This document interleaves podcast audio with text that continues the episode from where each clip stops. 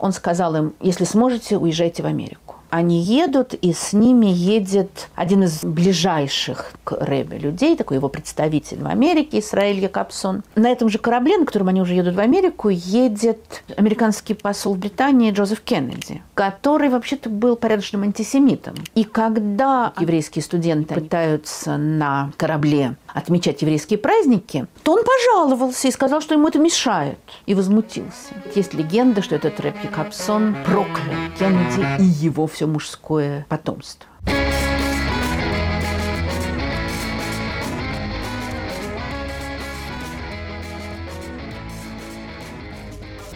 Всем привет, это подкаст «Деньги Джоули Драконы». Здравствуйте. Здравствуйте, Никита. Здравствуйте, Алан.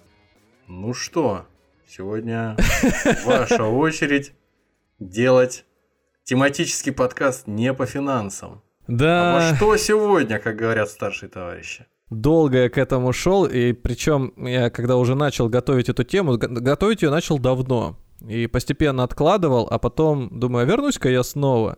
И в процессе там, чтения, осмотрения, слушания обратил внимание, что что некоторые наши коллеги по цеху, как обычно, а, либо уже это сделали недавно, вот буквально прям недавно, либо... Но опять же, старшие товарищи, я так понимаю, да, какие-то? Ну, конечно, да, у нас все, все другие старшие товарищи. Это причем, знаешь, я как-то обращал внимание, есть один иностранный агент в России, канал «Редакция» с э, Пивоваровым. И, не один, я хотел тебе сразу сказать, это да. далеко не один. А это один, с кем у нас часто пересекались темы, которые мы либо хотели запустить, либо которые уже вышли. Прям там разница я небольшая. помню, как летом прошлом, по-моему, про мультивселенные, только я решил записать выпуск, только начал готовиться, и у них вышел тут же в середине моего процесса подготовки, у них вышел выпуск про мультивселенные. Я подумал, неважно, что я подумал. В общем, но тем не менее я не остановился. Но я так понимаю, что и ты последовал тому же примеру. Ну, я, безусловно, я, меня это ни в коем мере не остановило, я только решил, что... Ты вдохновлялся надо... этим только. Но я, я много всего послушал и посмотрел тоже, и мне захотелось рассказать э, о той стороне, наверное, которую упоминают реже всего, и все-таки вклинить ее в нашу тематическую историю. Это все-таки э, финансы, это некая такая субъективщина, которую мы часто любим здесь э, рассыпать. Ну, короче, все узнаете, чем.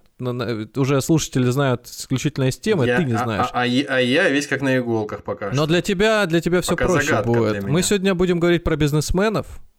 А, крупных бизнесменов, про даже, так. я бы сказал, целое поколение бизнесменов. Может быть, вам уже что-то приходит на ум. Бан... рептилоидов каких-нибудь? Банкиры, банкиры, а, угольные магнаты, даже владели э, там, кинобизнесом. Э, ну, какие-то евреи точно. Не, не, не, не. Нет, ни в коем случае. Самые что ни на есть католики, самые что ни на есть. Еврейского происхождения. Не-не-не, ирландского происхождения. Ну-ка, ну-ка соберитесь. Кеннеди? И вы прям вот в точечку, да. Сегодня мы поговорим... Мы сегодня, получается, про Кеннеди будем говорить. Мы сегодня будем говорить про клан Кеннеди. Кеннеди. Кеннеди. Клан. Как не важно, Файнекс. В общем, а, или Финекс.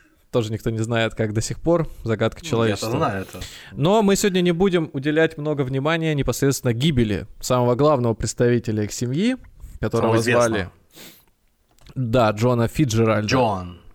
И вот пока, опять же, готовился к теме, так забавно было. У меня а, многие, наверное, будут э, ждать этого, там, что мы будем говорить про убийство, или будем говорить про одного важного персонажа, которого зовут Джозеф Патрик Кеннеди. Вообще, семья Кеннеди интересна тем, что у них каждого э, ребенка, мальчика, зовут либо Патрик, либо Джозеф, либо Джо, либо какое-нибудь вот сочетание. То есть они особенно не заморачивались. То есть есть Джон Кеннеди, его называли что тоже очень важная информация, называли Джек. Поэтому если вы где-то будете видеть Джек Кеннеди, это вот именно он. Ну, чаще вы слышите JFK, как аэропорт. Ну, Для, конечно, кстати, конечно, конечно. Многих, наверное, это вот просто аэропорт даже, а не какой-то дядька, которого там где-то убили, или какой-то кубинский кризис, вот еще такая вот история. Так вот, Джозеф Патрик Кеннеди, может быть, многие еще не успели это э, как бы услышать довольно громко, но это новый кандидат в президенты США.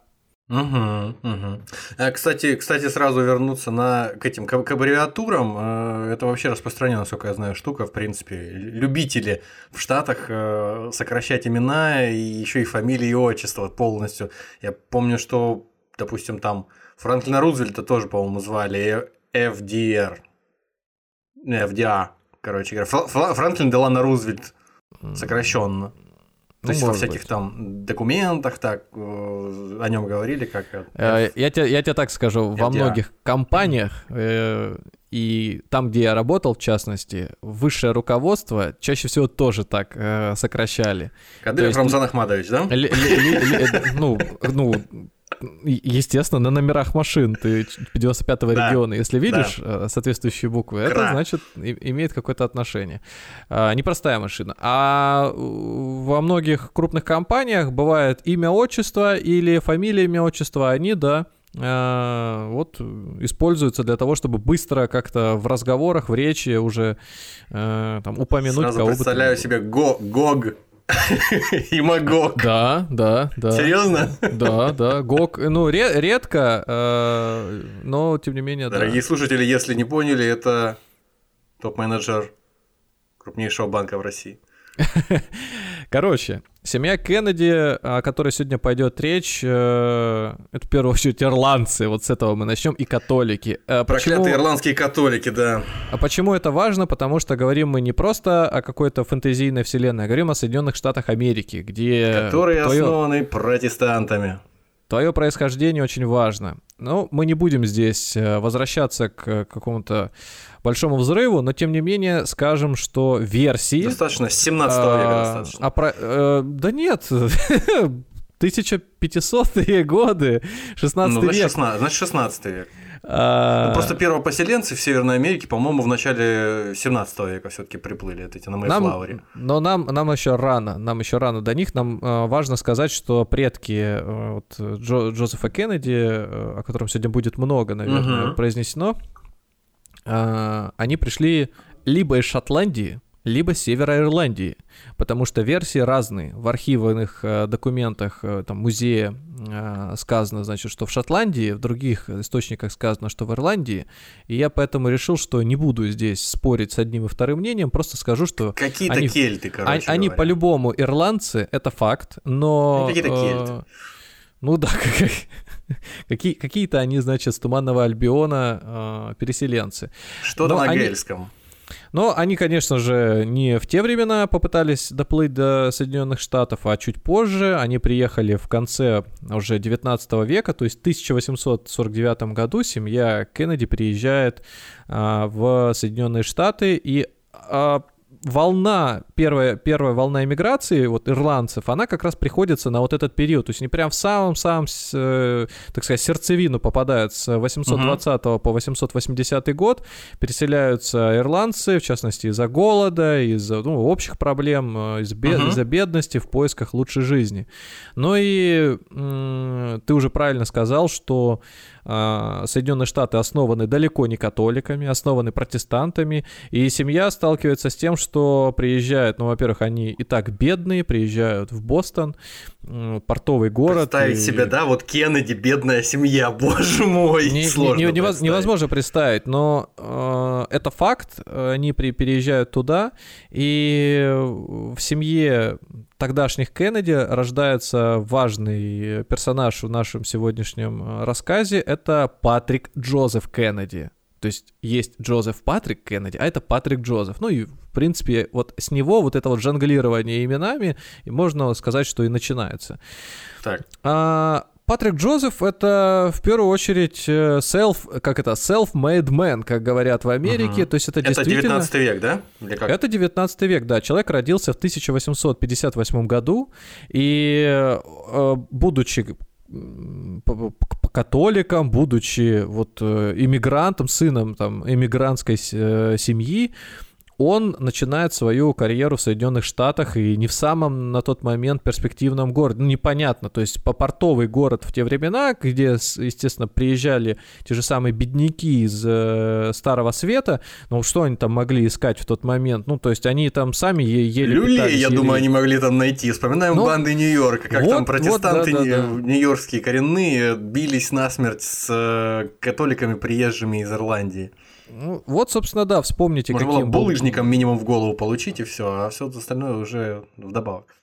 На тот момент, э, вот как раз когда переехало это семейство, 90% в городе это были исключительно э, иммигранты, и Поэтому вот банды Нью-Йорка и вот те деревянные домики, в которых они жили, как раз-таки хорошо показывают вообще атмосферу Соединенных Штатов. Какая она, Я какая помню бедна... первые фотографии какие-то еще дагеротипия какая-то, короче, времен вот второй, ну, начала второй половины 19 века, вот этот вот Нью-Йорк, э, припортовые районы, они примерно так и выглядели, как в фильме. Такая же вот дрянь из, э, из мусора построенная, так что это так к слову. Ну, банды Нью-Йорка, причем это уже событие, когда можно сказать, что вот э, наш... Э, ну, это ближе э, к концу гражданской войны, по-моему. Там же как раз у них там людей, по-моему, рекрутировали в эти если, самые если, войска. если, не, если не ошибаюсь, это как раз было вот в 60-е годы. Да, да, да, да, действие, да, действие фильма развивалось, и как раз вот можно сказать, что где-то параллельно молодой Первая еще Патрик Джозеф э, бегал, воровал э, рыбу на рынке. Вот. И тут мы в первую очередь расскажем о том, что сопутствовало взращиванию этого ребенка, это, конечно же, сухой закон. Без него никуда. Э, когда-то давно я первый раз услышал о том, что семья Кеннеди это вообще бутлегеры. И не мог понять, почему есть бутлегеры вообще Подожди, Кеннеди. Бутлегеры 1930 Не-не-не, подожди, да? подожди, да, подо... подо... подожди. Семья Кеннеди. Ну, то есть, и в частности, э, речь шла об э, самом Джонни Кеннеди и его отце. А, то есть это а, потомки уже просто. Да, ну то есть они, они бутлегеры, потому что за ними числился бренд виски, непосредственно который они сами ну, там промоутировали, можно так сказать. Они его промоутировали, никогда не пили. Такая вот... Ну, ну свое, как... свое дерьмо не употребляли, правильно. Ну, нормальные такие дилеры, да. И... Угу, э, как бы, да, понятно, что а, алкогольный бизнес, наверное, если он взращивался в эпоху сухого закона, имел за собой какой-то шлейф, шлейф и последствия, но доходы, э, которые они с этого получали, я думаю, что э, занимали настолько ничтожное состояние, что ссылаться на э, теорию о том, что они были бутлегерами, и именно это повлияло на то, что рассорившись какой-то мафиозной э, ячейкой, а это повлекло потом вот эти все трагедии в семье. Uh-huh, в семье. Uh-huh. Угу. Ну, это все ерунда.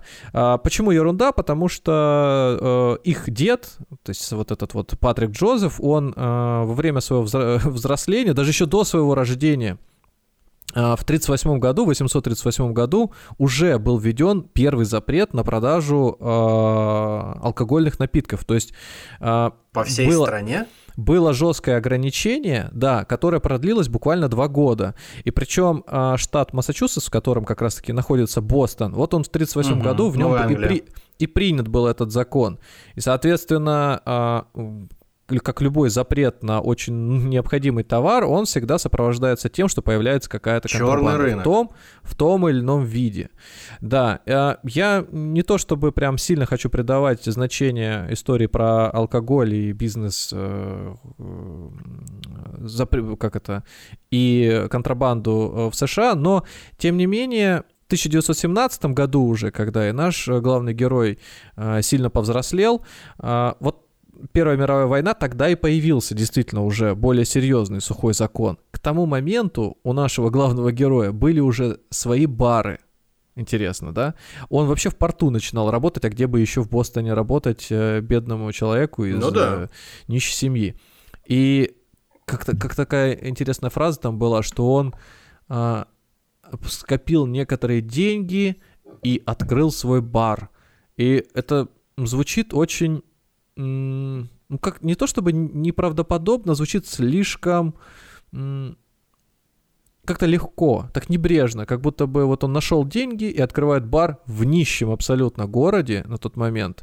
Ну, там, а... может, не бар, там, знаешь, мы тоже бар себе, наверное, представляем как-то как какое рафинированное местечко, где люди более-менее по деньгам конечно, в городах но... приходят время провести, культурно на- накидаться, а там, ну, пивная какая-то, наверное, или там рюмошная, просто стойка и засаленная, и передник должен у человека быть, которым он будет протирать э, до донышки этих кружек початых, так что ну, может, почему нет. Но Итак, его, его жизнь...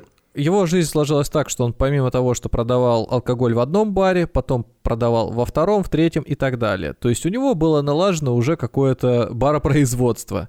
Угу. На, на, наравне с этим... Он реста- него... ресторатор своего рода такой. Он более чем ресторатор, да. Вместе с этим у него появляется... Э, уже, уже тогда рождаются дети, как и у многих его потомков, э, у него семья, естественно, многодетная, э, где стоит заострить внимание только на одном сыне, о котором дальше пойдет э, речь. Это Джозеф Кеннеди, это или просто его называли еще Джо.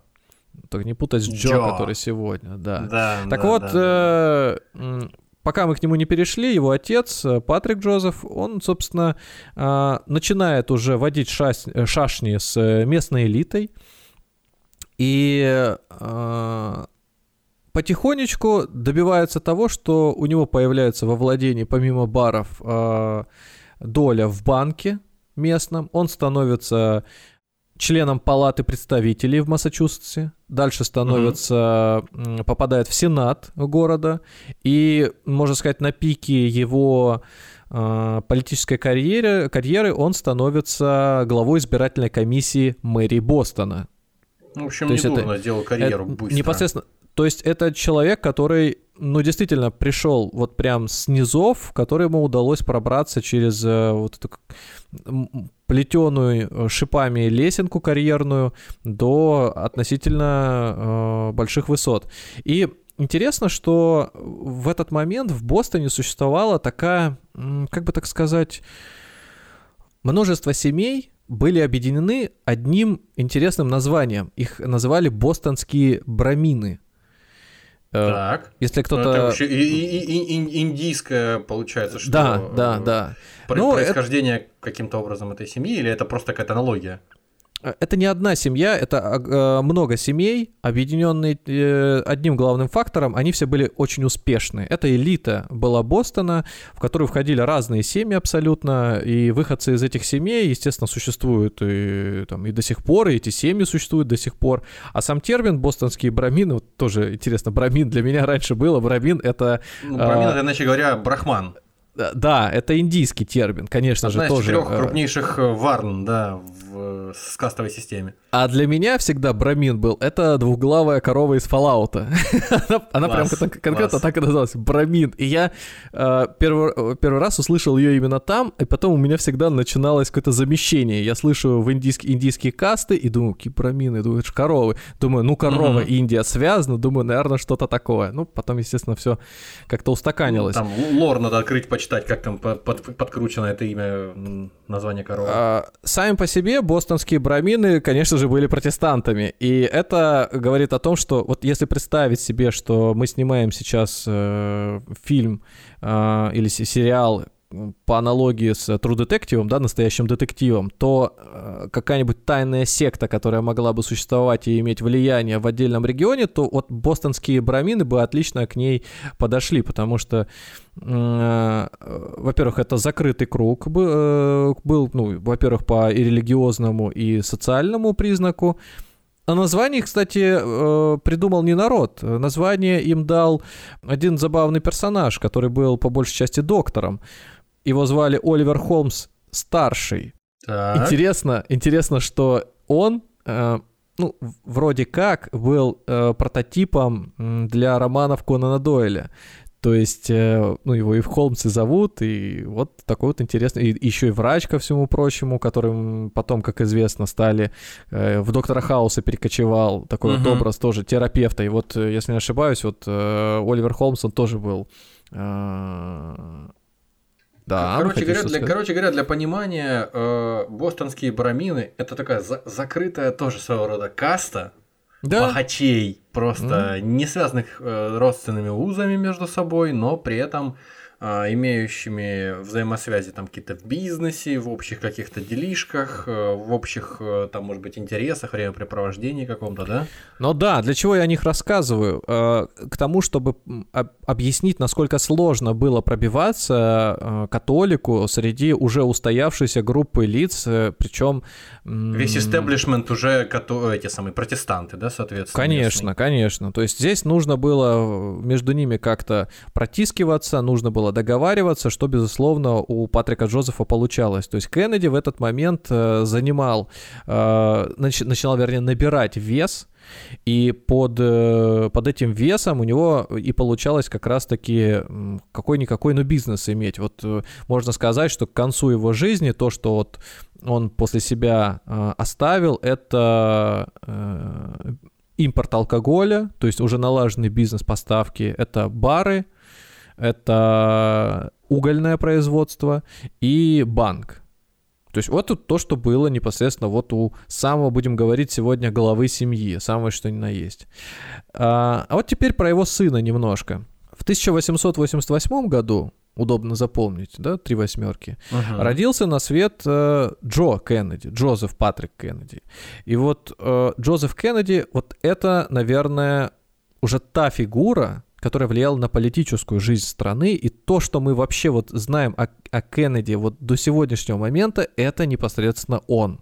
Вот только он. Это мое личное мнение, субъективное, но я попытаюсь его раскрутить и сказать, что в первую очередь вот лично для меня, когда я погрузился в эту историю, для меня э, роль его сына Джона Кеннеди, она ушла на какую-то, ну, вообще там третью, наверное, здесь э, позицию, потому что, э, конечно же, без помощи своего отца Джон Кеннеди, ну, то есть про него бы мир никогда в жизни не узнал. Кто бы мог а подумать? Все, а все почему? Значит, э, кто такой вообще был Джон Кеннеди? Э, Джо, простите, Кеннеди. Это Батя как... убитого президента. То есть, да, мы это, это, это батя, да, да. Батя, угу. причем пережил своего сына, что вот э, тоже любопытно. Но, к сожалению, он не мог, наверное, полностью оценить э, всего того, что все эти трагедии. Об этом я расскажу.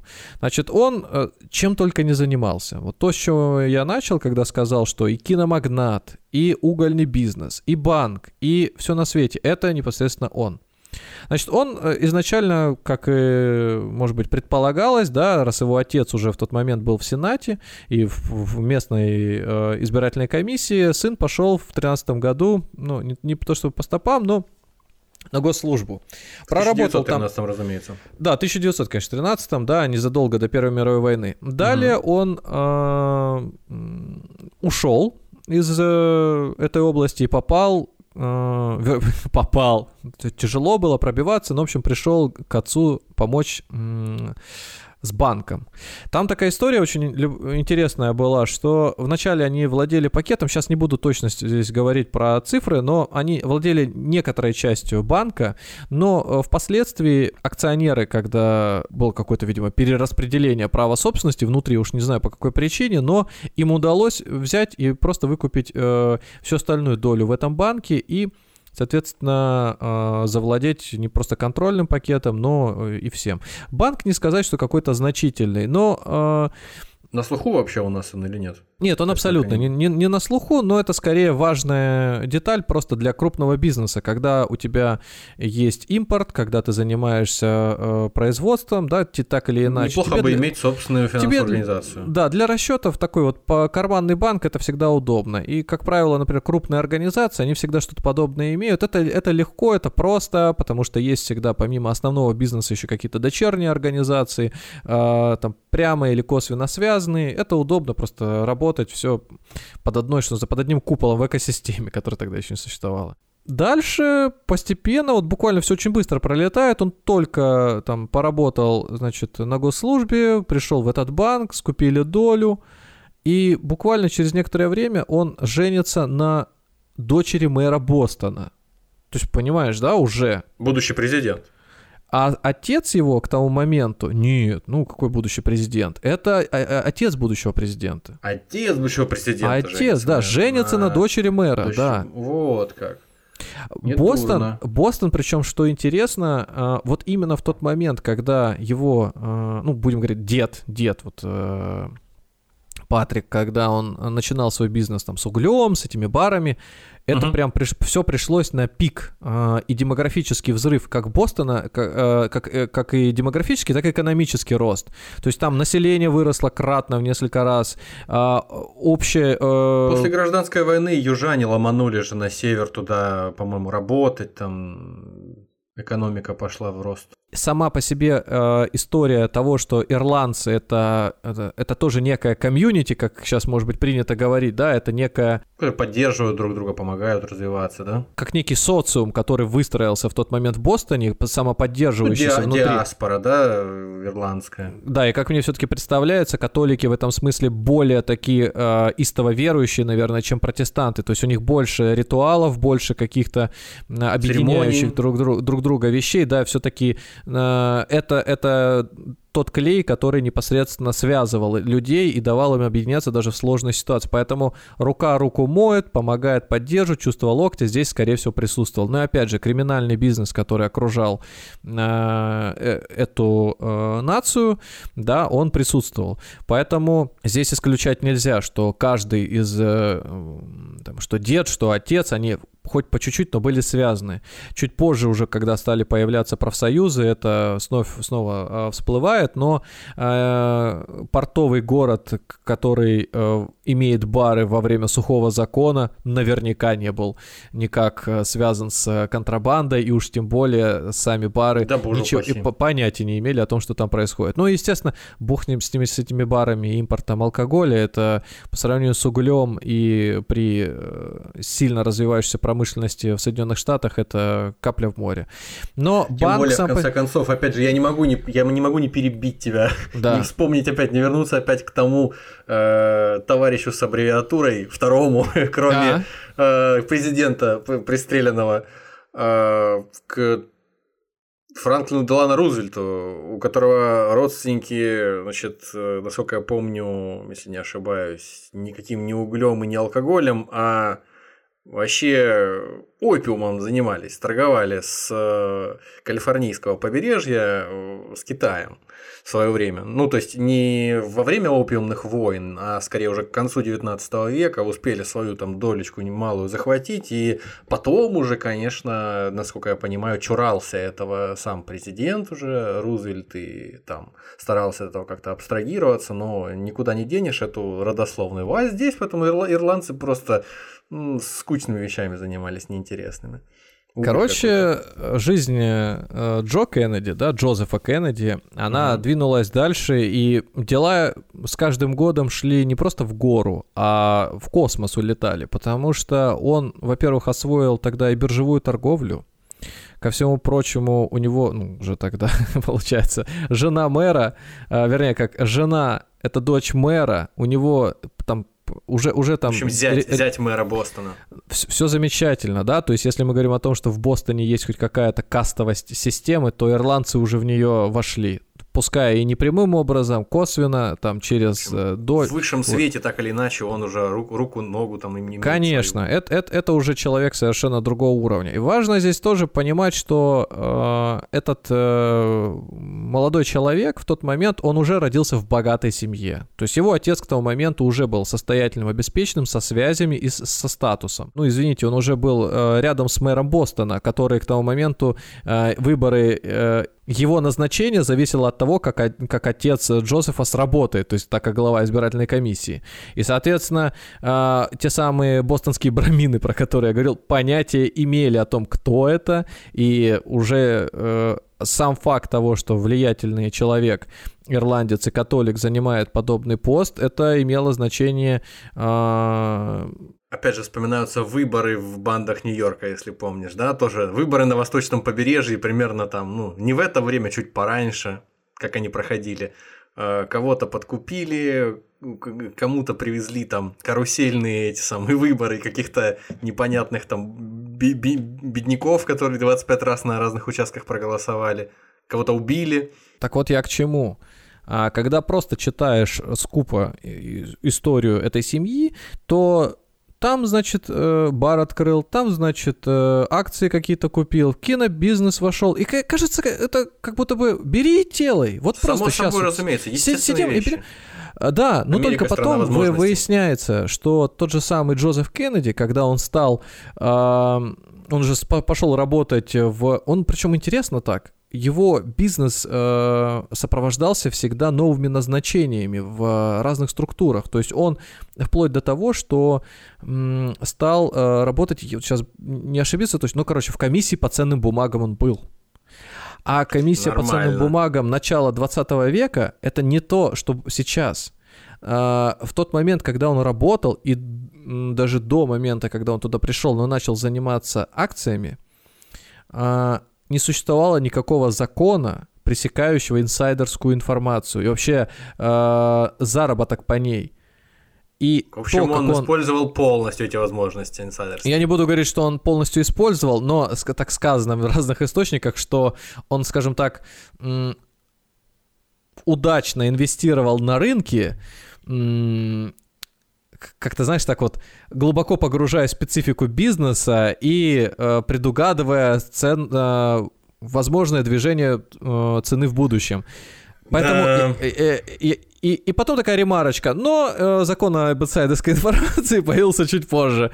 Поэтому я думаю, что, э, конечно Выводы же... можно сделать из этого. Да, тут все вполне очевидно. И большое состояние, которое он сколотил, в том числе могло подпитываться непосредственно оттуда. Но а когда ты владеешь инсайдерской информацией в разных ее э, э, формах, то это, опять же, всегда к ней припачковываешь не только ты, но и другие заинтересованные лица. И начинаешь где-то помогать, подсказывать в нужное ухо что-то шептать хватает. Обретаешь не только деньги, но и связи, получается. Да, таким образом вот э, он попал э, в киноиндустрию, то есть он туда зашел, видя какие-то перспективы, сейчас не будем об этом много говорить, но э, ему удалось оттуда выйти, наварившись очень сильно на продаже из своего бизнеса по владеющего кино, кинотеатрами, ну и, соответственно, там какое-то звуковое оборудование он продал, какие-то еще. То есть это все вещи не похожие, что человека бы вообще когда-то волновали. Это выглядит так, как будто бы человек нашел некую нишу, знаешь, как, как например, вот, э, предположим, автозавод, какой-то запускается, автоконцерн запускается, и, естественно, когда ты производишь машины, в дальнейшем тебе нужно продавать к ним автозапчасти, производить еще их. Но на заводе, например, он там закупается где-то еще, вот этот весь сервис берешь на себя ты, например, создавай uh-huh. те самые сервисные э, точки, шиномонтажки и прочее. И зная нужных людей, зная то, что именно в эти точки будут ездить, спокойно этот бизнес с легкостью освоишь. Тебе не надо тут обладать интеллектом, это просто, как говорится, появляется пазл, в котором заметна э, деталь, которую нужно просто вставить. И она вот одна из трех на столе осталась. Ну, тут как бы... Ну, Хотя бы на шаг вперед, если смотреть, да, предсказывать чуть-чуть там, что нужно будет в будущем. Я опять же скажу, что все-таки смелости этой семье не занимать, потому что с нуля пробиваться на те высоты, на которых они оказались, это надо уметь. И надо находить, и тут обладать и ораторским искусством, и где-то рисковать, возможно, где-то договариваться, идти на уступки. Просто так это не бывает. Ну, перейдем дальше. А, в 1932 году а, Джозеф Кеннеди, отец э, всем известного президента, он начинает финансировать избирательную кампанию господина Рузвельта. Угу. И когда э, Рузвельт стал президентом, естественно, удачно при таком-то спонсоре, вот, он э, назначает... Мы как раз таки сейчас про Франклина Делана говорим, да, не он про Теодора раз... Рузвельта. Uh, да, да, да. Он как раз-таки назначает его вот главой комиссии по uh, биржевым сделкам, ну, то есть по ценным бумагам. Вот идеально. Ну, просто лучше не придумаешь. Правильно. А буквально через uh, там, три года, то есть там, в году 35-м, вот есть такое сравнение, значит, у него состояние оценивалось примерно в 180 миллионов долларов. 180 миллионов долларов для человека, который... 100 лет назад. Вот буквально недавно еще владел, ну, скажем так, скромным бизнесом в Массачусетсе, это около 4 миллиардов долларов на сегодняшний день. 4 ну, миллиарда В общем, долларов. буквально человек поколение назад, э, там, не знаю, живший на улице, грубо говоря, да, со всей семьей, можно так сказать. Конечно. Перебивавшийся там с э, картофельных очисток на знаю, там, на черствые корки хлебные, получает такое состояние, такие, такое влияние. Это космос. А, вот 30, э, это 35-й год. А дальше, э, опять же, очень быстро это все происходит, и через некоторое время, через несколько лет он уже становится послом Великобритании. Незадолго до Второй мировой войны. То есть в 1938 году он становится послом, отправляется в Великобританию, и там э, вот знаешь, интересно, я смотрел с ним видеообращения, на которых он выступал, и первое, что бросилось мне в глаза, знаешь, такой а, крепкий стол, а, слаженный фон на заднем плане, то есть там вот, ощущение, что человек сидит в овальном кабинете. Угу. У него, такую у него э, да? хороший текст, значит, из него э, льется, э, поставленная речь. Я потом уже понял, что там у него было достаточное количество спичрайтеров, да, и людей, которые за его имиджем следили. Угу. И вокруг его персоны э, уже тогда существовал флер человека, который потенциально, ну, может стать следующим президентом. То есть все к этому потихонечку, но сводилось. Это, э, ну, он как-то даже, можно сказать, соответствовал человек некой старой закалки, действительно тоже какой-то вот... Надежный. Мэн, да, э, можно сказать, что уже все, всеми проверенный, замечательный. У него, кстати, к тому моменту уже сын-то родился, и, э, и двое. У него был э, и Кеннеди Джон, про которого мы поговорим дальше, всем известный. И у него был еще старший брат вот у этого Джона Кеннеди, это э, его звали Джо, Джозеф. Э, он... Как будто бы у него был выбор. Большой. Джозеф Кеннеди будучи послом, очень интересно лавировал, вот, видимо, знаешь, как, э, как привык работать в Бостоне, так угу. привык работать и э, на уровне высокой уже высоких материй, на, на, на том уровне политики, где это э, отчетливее уже проявлялось, более прозрачно было. Значит, он, помимо того, что с Рузвельтом хорошо себя там э, зарекомендовал, вот, так еще и с Адольфом Гитлером тоже хорошо себя зарекомендовал. Ну, а как иначе? Я помню промышленник Форд тоже фотографию этого э, и так, одно, держал нет, на столе. Од, одно-то дело промышленник Форд, который, может быть, там э, и где-то и высказывался аккуратно, но не имел э, амбиций никаких политических. По крайней мере, насколько мне известно, он э, не пытался э, избираться в президенты. Хотя был один Форд, который все-таки избрался. Да, э, но гораздо позже. Слушай, ну, дело в том, наверное, что просто до конца Второй мировой войны не было консенсуса относительно того, что определенная идеология ну, не камильфо, да, не имеет права на существование в, в официальном пуле по партий там парламентских и все такое. А до этого, ну, были в США своя нацистская партия, в Великобритании, пожалуйста, как его забыл фамилию чувака этого, который тоже там свою партию, фашистскую партию Великобритании организовал. Так что, в принципе, это, конечно, не, не очень история, но она не выбивается из, мне кажется, из того ряда историй, которые существовали вот в, в, к началу Второй мировой войны в Европе и на Западе, в США тоже.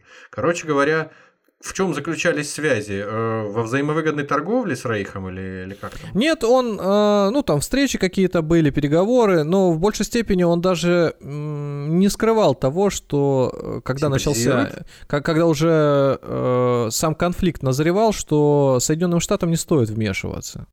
Угу. Не нужно мешать хорошим людям делать дела свои. Да, человек был ну такой, знаешь, вот хорошо балансировал, хорошо балансировал здесь, ну, но не, не был он противником и не был ярым сторонником. Он скорее так на, э, хотел заключить некую сделку с, э, человек, с Германией, человек да. циничный. Но это очевидно, да, он ценными бумагами, бизнесом занимался все это время. То есть это человек, который умеет договариваться, умеет договариваться. И вынюхивать, откуда выгода идет. И, вероятнее всего, да, то есть, э, выбрав ту или иную сильную сторону, это позволило бы ему занять на одну ступеньку, но выше уже на своей родине. А следующая ступенька — это только президент. Но угу. события развернулись не в его пользу. Они, э, когда началась э, война, да, и уже окончательно все, все возможные отношения между Великобританией и Германией были нарушены, его точка зрения оказалась просто не к месту. И активные протесты, которые вообще э, существовали, ну, все понятно, в Соединенных Штатах, и уже яркая позиция того, что вот есть конкретный враг, ну, какой тут может быть Джозеф Кеннеди с «давайте договоримся с ними». Не, ни в коем случае, это было неуместно. Вот в, в этот момент все закончилось.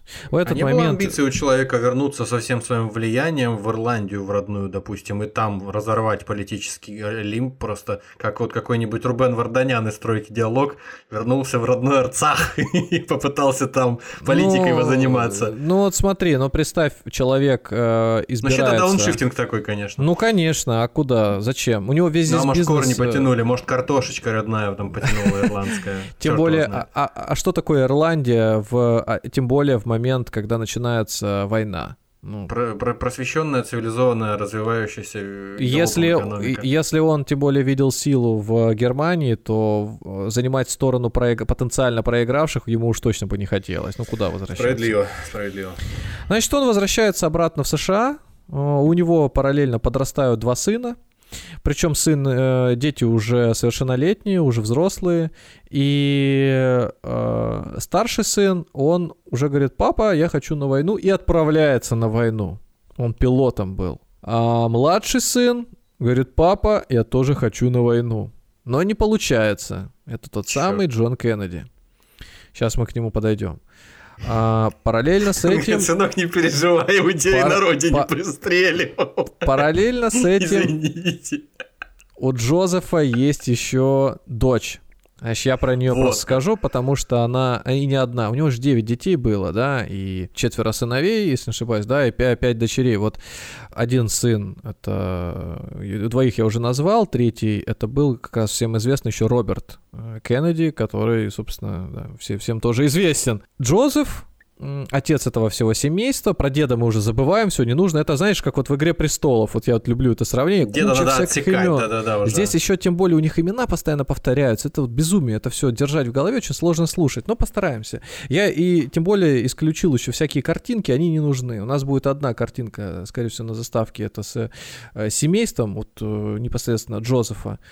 Даже там все все важные. И тот, кто самый высокий, тот там и самый главный. А он... Э, значит, дети... Э, про, про дочь. Дочь... Это, может быть, немножко покажет отношение и отца к ситуации.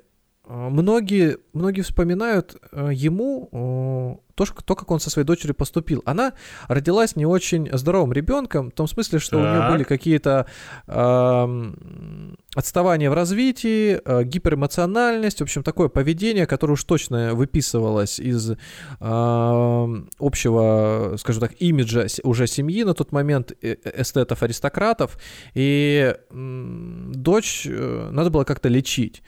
Врачи предложили еди- новейшую разработку, способную человека... да? Э, не, не просто какую-нибудь, а не, именно лоботомию. Именно? А там все лечили лоботомией. Это, момент, да. это причем экспериментальная разработка. Ладно бы они, я не знаю, вот тоже это же эффект сразу проявляется. Ну, ты же сделаешь лоботомию, проходит, не надо, чтобы Это год еще что, еще что там раз на раз не приходится. Там же тончайшие инструменты, просто, насколько я помню, просто какой-то э, зубило для колки этих, э, для колки льда и молоток, грубо говоря. И если ты чуть-чуть ошибся направлением, то ты можешь ну, переборщить и превратить полностью в овощ человека. В общем, а, ну, у, них, у, них, у, у них, естественно, все получилось. Они вот если хотели превратить ее э, в тыкву, у нее все, у них все вышло. Она действительно просто, она всю жизнь провела в, сначала она, значит, при церкви, там монахиней какой-то э, пыталась быть. Потом она до конца жизни провела в психической, психиатрической больнице. Ну, ну все, она никогда оттуда не вышла. Для многих людей, конечно, сам факт того, что отец такое сделал со своей дочерью, выглядит э, ну, чем-то ужасным. Я здесь не то чтобы сказал бы, да не, нормально, лечил же, э, не бросил ее с какой э, временной линии мы смотрим? Если мы смотрим из 2023 года, то, наверное, да, это звучит сейчас дико. А когда ты это смотришь в 1938 году на эту ситуацию, ну, непосредственно на 100 лет там, раньше будет более-менее непосредственно там на 100 лет назад практически, да? да, и тебе говорят, что твоя дочь, ее невозможно вылечить, но вот есть способ, и как бы решаешься ты или нет.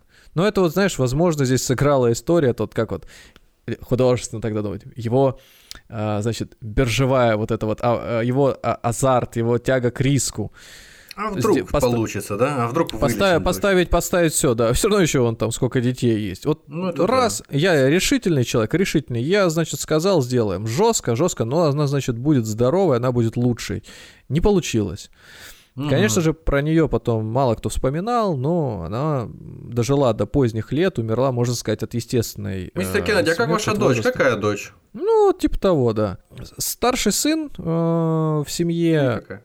Вот это был пример, наверное, такого ребенка, и даже не, не ребенка, такого такой единицы очень важной и нужной в тот момент э, Джозефу Кеннеди, потому что э, раз он уже сам не мог стать президентом, очевидно, да, что ну, uh-huh. не получается и путь ему в это кресло заказан, можно попробовать туда э, отправить детей, и он это естественно озвучивал, то есть это не просто такие мысли где-то изнутри мозга, которые спинного, которые вот э, мы сейчас пытаемся тут, значит, на которых спекулировать. Старший сын, он был прям вот красавец, разве что не комсомол.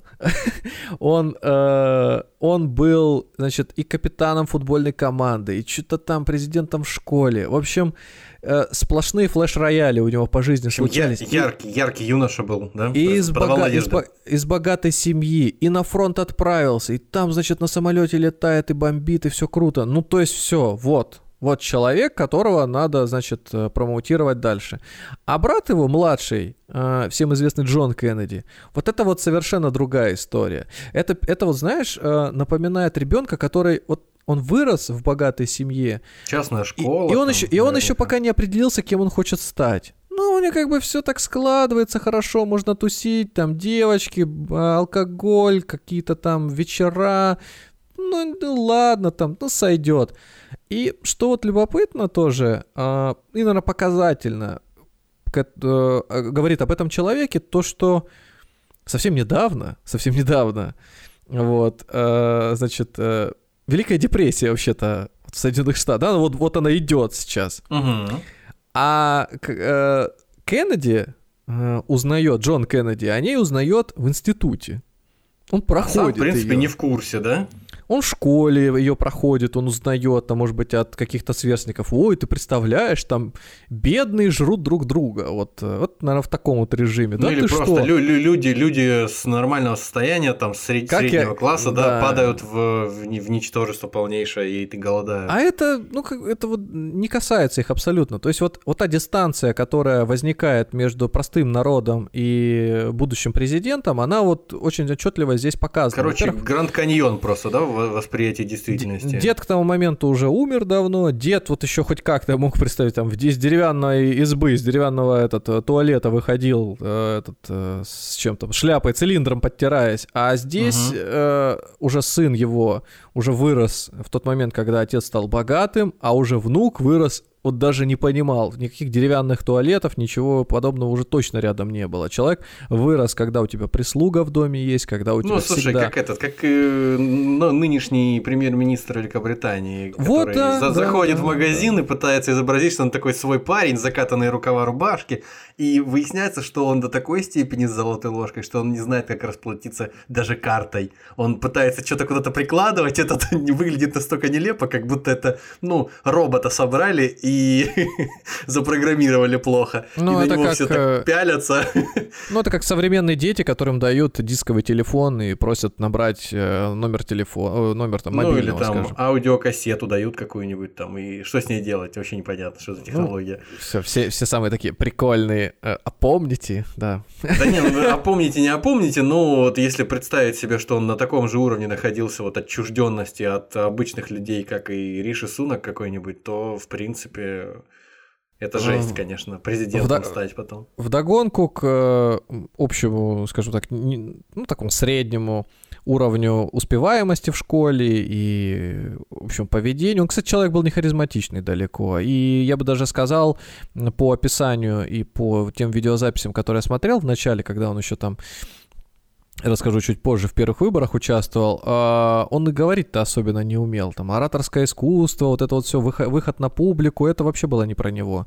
А, Детство ему добавило еще и скарлатину, которую он чуть не помер тогда еще. Она стреляла в него первой. А, коклюш, да там, там такой список заболеваний на самом-то деле, которые он перенес, и их, с которыми находился до конца жизни, что можно, я не знаю, вот глядя на него, на вот эти вот фотографии все, кажется, что да это ерунда какая. Ну не может так выглядеть, так улыбающийся человек, такой яркой, широкой, голливудской улыбкой быть каким-то, не знаю, больным, страдающим от чего-то, от каких-то недугов вообще персонажем. Ну да ладно. Началась Вторая мировая война, старший брат отправляется на фронт, в смысле уже на фронте, как мы сказали, Бомбить там летает, фашню с самолетов. летает, да, постепенно, это постоянно из Британии на, на материк и э, доставляет туда, значит, бомбы. Младший брат пытается туда попасть, но ему отказывают как раз потому, что он не годен. Ну вот прям реально не годен. Здоровица под- под- подпортилась еще с детства, да? Папа договаривается, сын вступает, значит, э, попа- попадает э, в армию, но Соединенные Штаты к тому моменту еще не участвуют э, в военных действиях. И сын, естественно, жесткая муштра. Невероятные испытания по жизни, светские рауты с адмиралами, Да. генералами.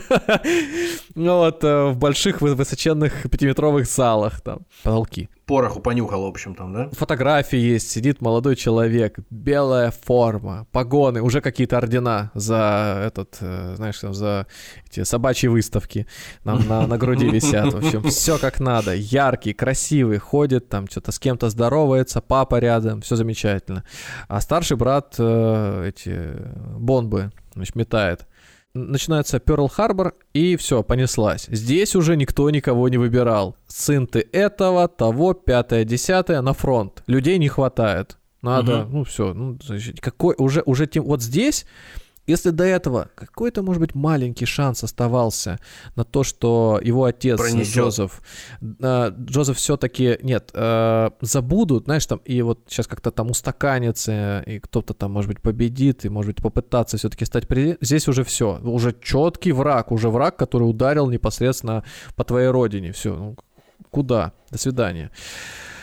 Быстро скажу, не хочется вот много посвящать отдельным персонажам времени, но это важно. А, Где служит, где служит Джон? А, Не Джон, Джек, проще говоря, Джек. Джек. Отец, братья, мать Джек называли. Джек. Значит, где служит Джек? Джек служит на каком-то судне. Значит, э, судно занимается тем, что э, эти нападает на караваны, э, там, Грабит охрану караваны? уничтожает, да, грабит их. Э, Ну, карава- караваны, естественно, не эти не на суше, а на море. Э, Ну, не просто встречаются Джек, а никак. капитан Джек. Он, да, вот вы молодец, да, капитан Джек. Он, конечно же, там не капитан этого судна, он каким-то ма- матросом в каком-то звании находится. Служба так и протекает. Мне кажется, что относительно спокойная на тот момент линия фронта, то есть нападать на, может быть, незначительно охраняемые какие-то ко- конвои, проще, чем на первой линии все-таки фронта Штурмовать какие-то бастионы там, Э, да, э, окопанные. Например, в, на- напри- например, в день Д, например, высаживаться. Мгм. Вот я себе слабо там Кеннеди представляю. А вот э, где-то на кораблике, в, в океане плавать, вот это я себе э, как-то мне... Да, только с японцами. И угу. вот в одну темную японскую ночь э, случается неприятность. Э, э, эсминец японский таранит их э, судно. Брал и... за текушку. Ну, не, не, не, за, чеку, за чекушку не брал, да. Но тем не менее, напополам, значит, э, крошит э, их лодочку, и все. Они дрейфуют в море, кто-то помирает, естественно, из экипажа. Ну, Но Он... не Геннадий. Э, не Кеннеди Джек. не умирает. Значит, а вот там дальше интересная такая идет ремарка. Он помогает своим э, сослуживцам спастись на остатках судна. И после этого вот, э, вот эта вот сама ситуация, она рождает легенду. Рождает легенду о герое, который спас своих э, сослуживцев и спасся сам. То есть uh-huh. вернулся потом э, на родину, на большую землю, и там залечивал раны. Я не медик, и от медицины, от какого-то понимания очень далек. Но если так. человек со всеми его тогда болячками, с уже тогда больной, сильно больной спиной... Всех вытащил сослуживцев получает травму прям там, которая всю жизнь его потом преследует, помогает сослуживцам своим, как, как бы на него сходятся все, знаешь, вот это вот в этой истории клини, что вот он непосредственно тот, кто, знаешь, знаешь как командовал спасение в этот момент, угу. взял на себя инициативу, проявил лидерство. При условии, что человек до этого не был ни лидером, не обладал сильным характером, но вот каким-то образом все-таки пошел на фронт, хотя говорит, что он сам хотел пойти на фронт. Я не знаю. Э, так как он на раутах вот этих вот присутствовал, вполне возможно, что это отец хотел, чтобы он пошел на фронт, но или как-то там в разговоре, знаешь, может быть, вслед за братом, он, может быть, и сам изъявлял это желание, но не было никакого вот порыва непосредственно оказаться в поле боевых действий или там, знаешь, так, пойти, пофотографироваться и уехать. Может в общем, быть, это вам не этот самый, как он называют, писателя забыл, хотел. Хемингуэй? Герой героический, да. Это вам не, не Эрнест Хемингуэй, который на всех войнах воевал и пришлось, по-моему, самовыпиливаться, чтобы, чтобы умереть. Не, не получилось на войне героически погибнуть ни на одной. Ну, это, это во мне, естественно, скепсис говорит, не более того. Так. В дальнейшем их, их спасают, а, он возвращается в госпиталь уже в США, и там лечится уже повторно на войну не возвращается ту травму, которую он получил, она его, как я и сказал, да, до конца жизни с ним остается. Это все, это, это, это на, надолго. Это... А что он травмировал-то? Позвоночник, спина. Так. А, если вы просто загуглите наша забытая рубрика гуглим с деньги Джоули Драконы. Вы можете загуглить Джон Кеннеди костыли. Он, он до самой смерти ходил с костылями. Это то, что очень сильно скрывалось, но тем не менее просачивалось. Спина болела настолько сильно, что долго стоять мало того, что было невозможно, так еще и приходилось костылями передвигаться, потому что, ну, нагрузка, нагрузку как-то надо же этот, снижать. Распределять, да, снимать? Да. Возвращаемся к его старшему брату, который в этот момент вылетает в очередной значит, э, отправляется в очередной вылет э, в сторону Германии и не возвращается. Бомбардировщик его, там же, там же и приземляется. Его брат умирает, погибает там, и все. То есть его брат погибает героем, он герой, вернувшийся с войны, а у отца ставка, самое главное, все, исчезает. То есть вот здесь можно сказать, начинаются какие-то проклятия в семье Кеннеди. Конечно же, до этого там были еще и нерожденные дети, и умершие в младенчестве. Но я все-таки склонен считать, что уровень медицины тогда был не самый лучший. Но это хорошо заметно по самому да, Джону, Джеку, Джеку Кеннеди. Вот. Так еще и э, ну, семья все-таки большая. И ну, при малой выживаемости, при наличии такого фактора, как все-таки в, война, но это имеет место быть. Э, люди все-таки случается такое, что с войны не возвращаются. И вот один из детей не вернулся с войны, отец не растерялся, он начинает делать ставку на своего уже к тому моменту э, ставшим старшим э, Джека Кеннеди, Джон, Джек Джон Кеннеди, на того, кого мы все знаем. А, будущего президента США. Значит, что происходит? Его сын, тощий, чахлый, с травмами, с болезнями, а он еще э, к тому моменту успел, ну, там еще Короче говоря, он выглядит просто как вот, э, знаешь, этот э, жертва э, какой-то анорексии. Он, он такой худой, он еще молодой, а его в политику отец начинает пихать. И его вообще никто не воспринимает. То есть он там на каких-то собраниях, знаешь, показывают, э, даже просто не то, что собрание, это его тренировочная группа. Там, знаешь, тренер по речи, тренер по поведению, по жестам, по мимике. В общем, пытаются там, сделать из него политика хорошего. Да, да, да, да, да, да. С сигарами, знаешь, дядьки такие вот э, круглолицые все. Вот когда смотришь э, 12 разгневанных мужчин, вот такие, представь, mm-hmm, сидят mm-hmm, вокруг mm-hmm. него. Со- а там, соль земли такая, в общем. А там просто тростиночка такая молодая рядом с ними, и он э, для них должен вот, они вот должны во что-то превратить. Они должны из этого материала с, э, слепить какого-то какого-то важного политического деятеля. Но у них пока ничего не получается, он долго э, к этому делу привыкает, параллельно участвуя и смотря на то, как э, избирательная кампания других кандидатов происходит, там в Сенат, э, естественно, и в, от демократов, он постепенно взрослея набирает вес во всех смыслах этого слова.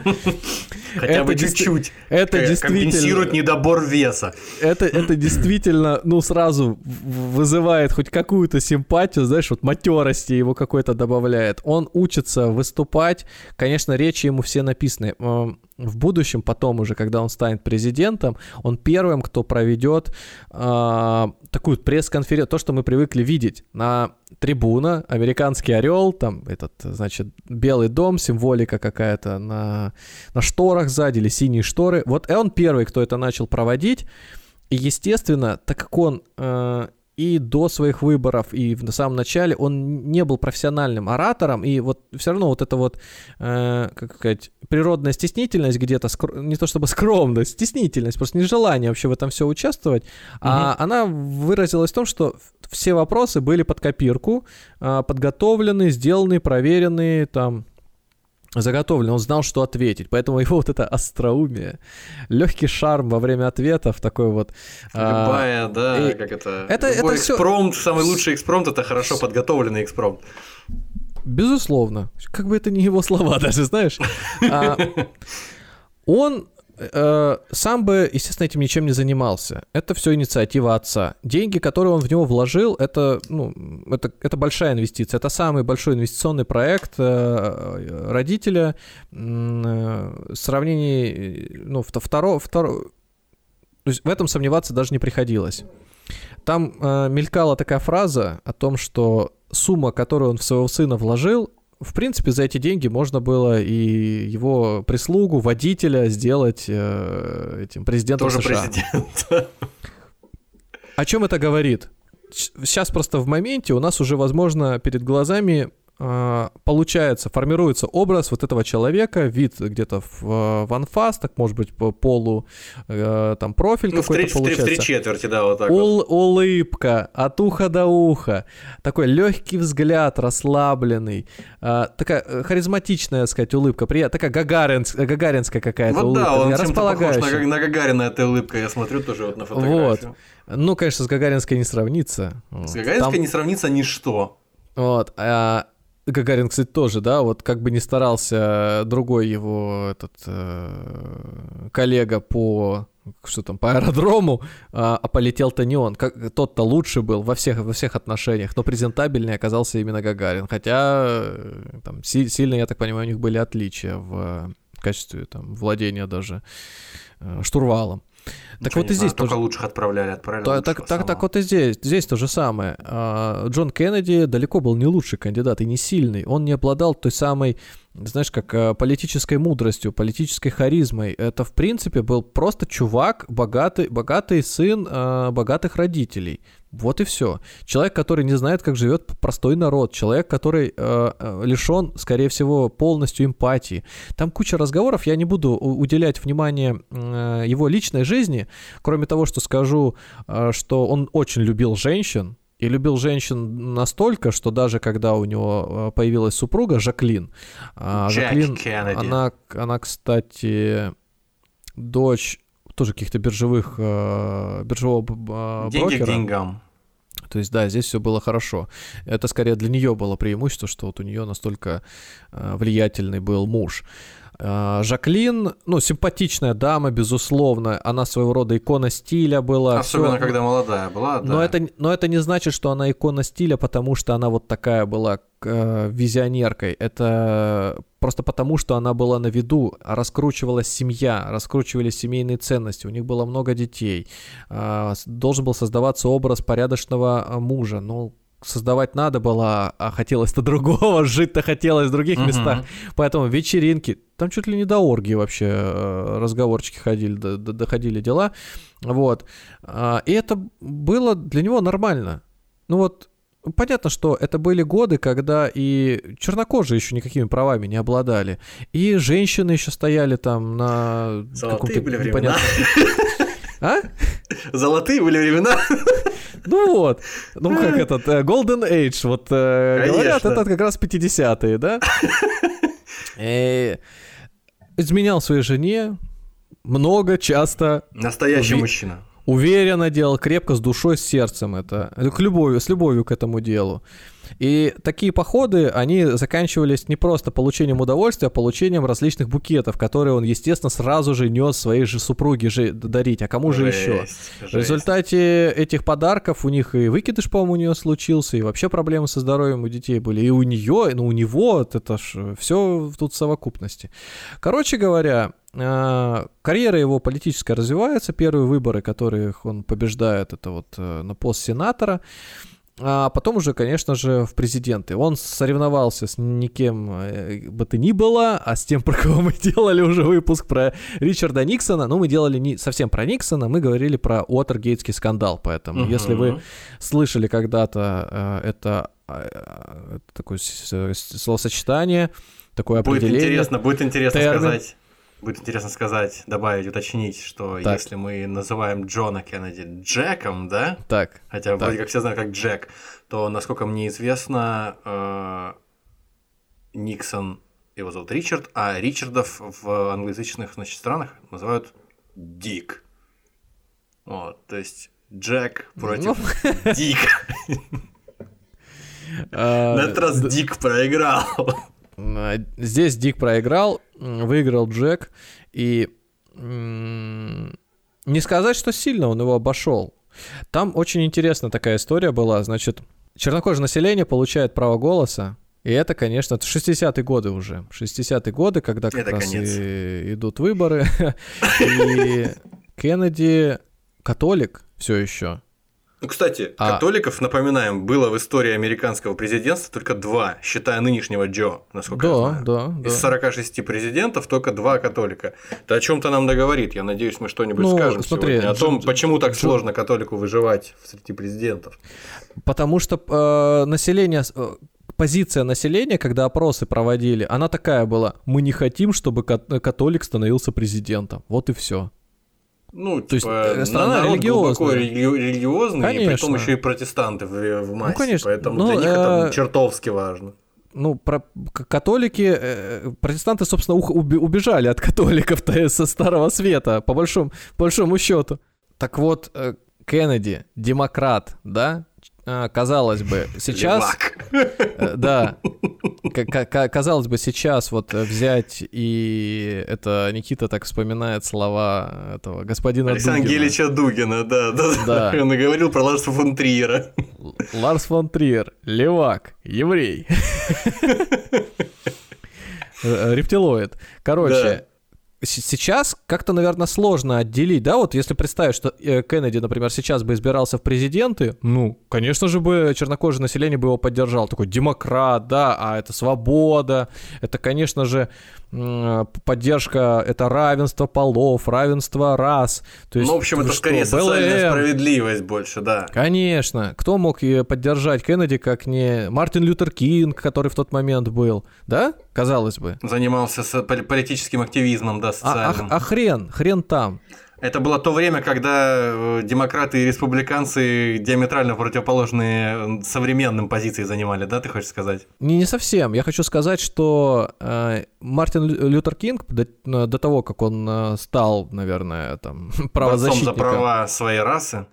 он у него что еще отец был. А его отец был э, достаточно видным священником. Священником какой, как вы думаете? протестантской церкви. Протестантским священником. У него чернокожий, естественно, отец, как ему еще быть, а, протестантский священник. И он конкретно изъявлял позицию, что мы и вся моя паства будут против Кеннеди голосовать. Будем голосовать за Никсона. Несмотря на то, что Никсон радикально за сегрегацию какой-нибудь там, то все, да, там. Ну нет, когда Никсон на, на выборах был, он ты что, там ни, никто об этом не говорил. Пай, папаенькой был. Смотри, э, в этот момент очень хорошо э, заметно, как вообще работала машина э, по созданию им, да? имиджа, ну, пропаганды образа.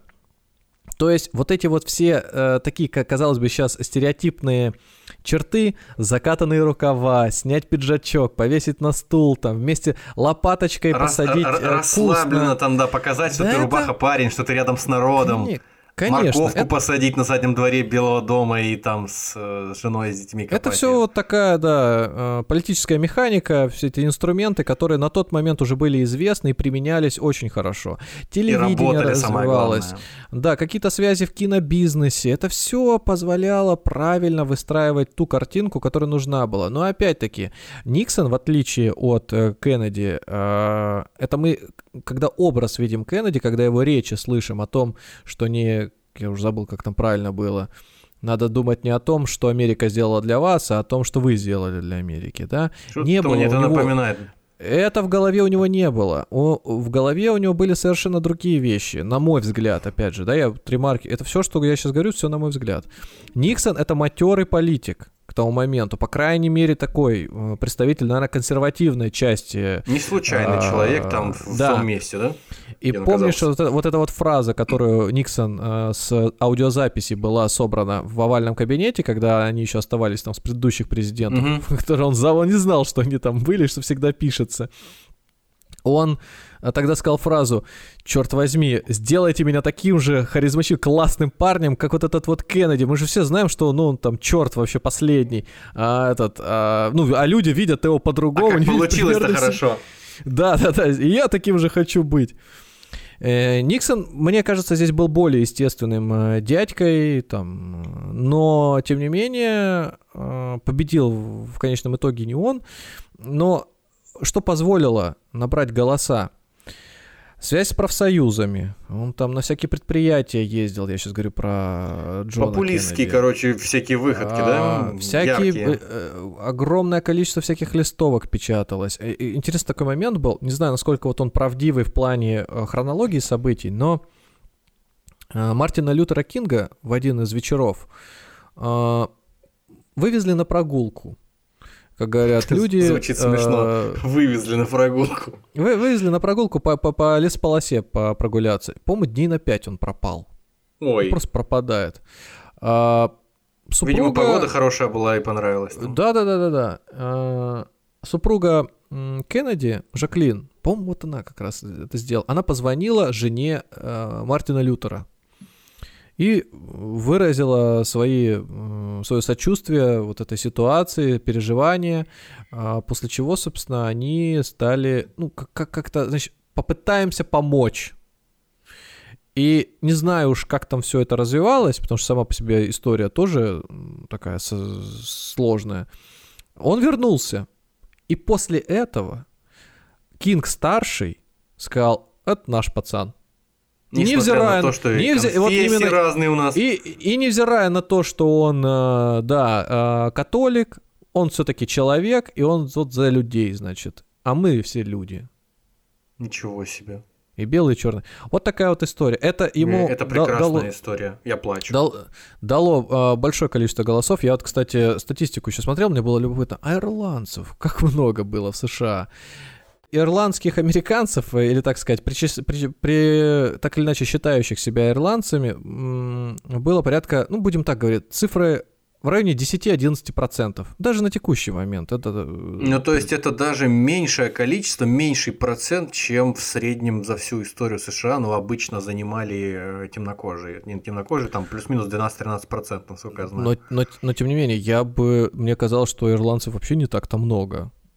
Это каждый десятый. Я вообще, я, я, я честно сказать, меня обычно, меня обычно интересовали вот среди диаспор э, каким-то образом внимание занимали, очевидным образом за счет там э, популярности фильма Крестный отец и всяких э, а. однажды в Америке итало-американская диаспора Э, еврейская диаспора тоже там ну, достаточно э, самобытная, интересная, и э, негры, конечно же, а все остальные, ну там по остаточному принципу, и про ирландцев я же никогда не думал, поэтому вот ты сейчас сказал 10% да как будто бы даже и много, да. Это много, конечно. А потом, естественно, католики у нас кто? Итальянцы. Вот та да, самая. Да, да, да, да. Э, здесь, э, безусловно, тоже можно было бы найти поддержку. Ну и вот начина, вот у тебя страна делится уже э, на две части. Вот у тебя начинаются прям конкурентные, сильные э, схватки Битвы за электорат, да? за штаты, да.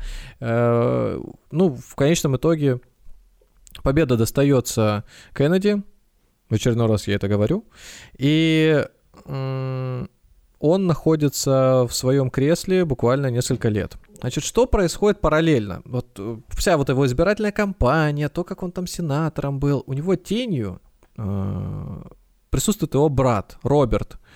Угу. Его брат Роберт, он э, как мне, по крайней мере, показалось из э, прочитанного, увиденного, он является непосредственно руками. Знаешь, вот есть, э, допустим, директор, а есть заместитель директора. И вот заместитель директора, как правило, человек, который делает всю работу. Угу. То есть все непосредственно рутину, договаривается, связи, всю грязную работу в том числе. А если у тебя директор еще и человек, который, ну, так небрежно относится, знаешь, как э, с серебряной ложкой во рту, ну, естественно, он будет и еще меньше делать, а может быть вообще ничего. Вот это очень похоже на такую ситуацию, потому что вся, сем... вся, вся семья Кеннеди, я не уверен, что она с детства вообще мечтала быть э, в политике, а вот э, их э, отец э, очень хотел. Амбициозный этого. человек был, да? Там даже дочери, они вот если все посмотреть, они где-то как-то по чуть, ну, кроме э, Розмари, которая в психбольнице оказалась, они все как-то причастны. Какой-то олимпийский комитет, это причем паралимпийский комитет, по-моему. А, а Роберт, он никогда не, не, не, этот, не, не, не выдавался вот на передний план. Он тоже, он на самом деле вот такая где-то средняя, такой образ средний чем-то между старшим братом и вот вторым Джоном. При этом человек, по крайней мере, мне показалось довольно вспыльчивый, достаточно категоричный, и это проявлялось потом еще в его переговорах с итало-американскими Э, избирателями. Партнер, партнерами, да, избирателями. В этот момент мы вспоминаем про Джимми Хоффу. Джимми так, Хоффа и так, Роберт Кеннеди. Профсоюзный, профсоюзный функционер. Друг другу были более чем знакомы. Именно Роберт Кеннеди упек, упек Джимми Хоффу Туда, а... где, его, где, где он скрывается, до сих пор его не могут найти, правильно? Не-не-не-не-не, он Нет? его на Кичу, на Кичу он его отправил. А, он его топтать отправил в зону профсоюз, профсоюз, мы молодцы. А, профсоюзы к тому моменту это был сильный и сильная электоральная база и в целом влиятельный орган. А так вот любопытно, профсоюзы и мафия. Это так вот настолько уже неотъемлемо Они звучит. Со- созданы и, друг для друга. И, и, и естественно, да, что... Как, этот фильм, говоришь... как этот фильм со Сталлоне называется? А, который? Ну, где Кэш? Не-не-не, ну где Сталлоне именно вот в фильме про профсоюзную борьбу про это не смотрел? Ой, я не помню. Я помню, где он бандита играл, типа Фигара там была. Вот он. Блин, сейчас я а, Пока ты гуглишь, я посмотрю, э, расскажу дальше. Их конфликт... Кулак, фильм называется «Кулак». А, «Кулак», нет, я не помню. Да, да, да, да. да. Чтобы как-то проиллюстрировать я не буду картинку, конечно, отправить, но вы можете найти. Джимми Хоффа показывает фак Роберту Кеннеди. Можете найти такую интересную картинку. Значит, причем э, американцы или э, они показывают факт не так, как в России. У них еще указательный пальчик наполовину согнут. То есть это такой вот ин- интересный жест. Да, можете попробовать сделать. Он согнут наполовинку, да, и обязательно торчит. Вот, то есть получается, как будто бы, если на бок положить, как будто бы вы делаете собачку, только без нижней челюсти. Вот что-то такое. Да. Вот он показывал ему как раз на одном из э, судебных э, заседаний как раз э, то, что он его очень любит, уважает, и он у него номер один в сердечке. Да, свинья какая бессовестная. Это, как говорится, что происходит на фоне. Параллельно есть еще Жаклин Кеннеди. Э, ну, Жаклин Кеннеди, скажу, они самое важное, что она любила эпоху 18 и 19 веков. Она хотела Так. превратить Белый дом в некое подобие Версаля, создавала э, атмосферу э, августейших особ. То есть она прям вот рауты вот эти вот все, про которые я уже говорил, то есть э, такие культурные да? вечера, поспонсировать артистов, художников, это вот, вот она уделяла этому всему внимание. Это президент Соединенных Штатов Америки, его жена. Это люди, которые мы понимаем чаяние народа. Давайте сделаем здесь атмосферу 18-19 века. Ну, В общем, это не Как- совсем соответствует Окей. э, духу, э, ам- американскому духу вот этому вот. а э, это, ты знаешь, это влюбляло в себя людей. Это влюбляло в Ну, ее себя любили, Джеки и- Кеннеди любили, да, насколько И я знаю. жен. и- Ну, она миленькая была. Я же говорю, образ, который создается. То есть Ну, представь, дурачков что... рассчитанный, короче говоря, образ такой просто вот, которые смотрят э, с расстояния вот 10 тысяч километров на эту читу семейную и умиляются. Я пока смотрел вот эти вот все видеозаписи с самим э, Джоном, всегда кажется, что у него улыбка с лица не сходит никогда. Ну, слушай, был бы ты обладателем такого количества де- денег, я думаю, ты бы тоже чаще улыбался. И я думаю, да, в этом, наверное, основная причина. А в какой-то момент мне показалось, что у него, э, значит, это не просто улыбка э, какая-то, она натренированная, безусловно. Участ- участник и Это- это- многократный призер различных оргий, там, ты, ты же сам говорил. Это, это, это хорошая гримаса, которую он на себя натянул один раз, она к нему прижилась и выглядит... Приросла, э, да, улыбка и- и- эта, и выглядит маска. естественно, да. Она прям включается на нем, это видно, она включается. Она даже когда кажется, она не нужна, она есть. А у его жены то же самое. То есть они очень хорошие актеры в том плане, что они заняли э, вот эту вот нишу, ну как, а- они вступили в роль и вступили в должность первого лица и первой леди, и ее играли, все. То есть изначально, я же говорю, сидит худой, тощий мальчик с огромным количеством болезней, окруженный э, матерыми котами, прожженными уже политологами, способными ему показать, что надо правильно делать. И он, самое главное, что он был послушным. Он это все, естественно, исполнял. Были какие-то там огрехи и э, колкости, которые приводили том числе, возможно, к фатальным последствиям, которые стали результатом пули и ни одной пули в его теле. Не результатом, а я- причиной ты имеешь в виду. Да-да-да-да, причины стали, которые В привели общем, к так или результату, да. иначе, он своими своенравными какими-то, возможно, выходками мог бы испортить э, свой имидж, который для него создали. А он этого не делал, молодец. Да, да, да, он молодец. Единственное, где он портил себе имидж, это когда вот он э, уже в- находясь э, в овальном кабинете непосредственно занимался политикой. Одной из его, ну скажем так, ошибок считается вот знаменитое вторжение на Кубу, в Кубу, на Мгм. Кубу. Это залив свиней, как его мгм, называть. М, Где, где все закончилось плохо, и кубинцы побе- победили. Очень, да? очень интересная история. Мы сейчас не про нее. Это, наверное, прям достойно тоже отдельного выпуска, который будет говорить о холодной войне.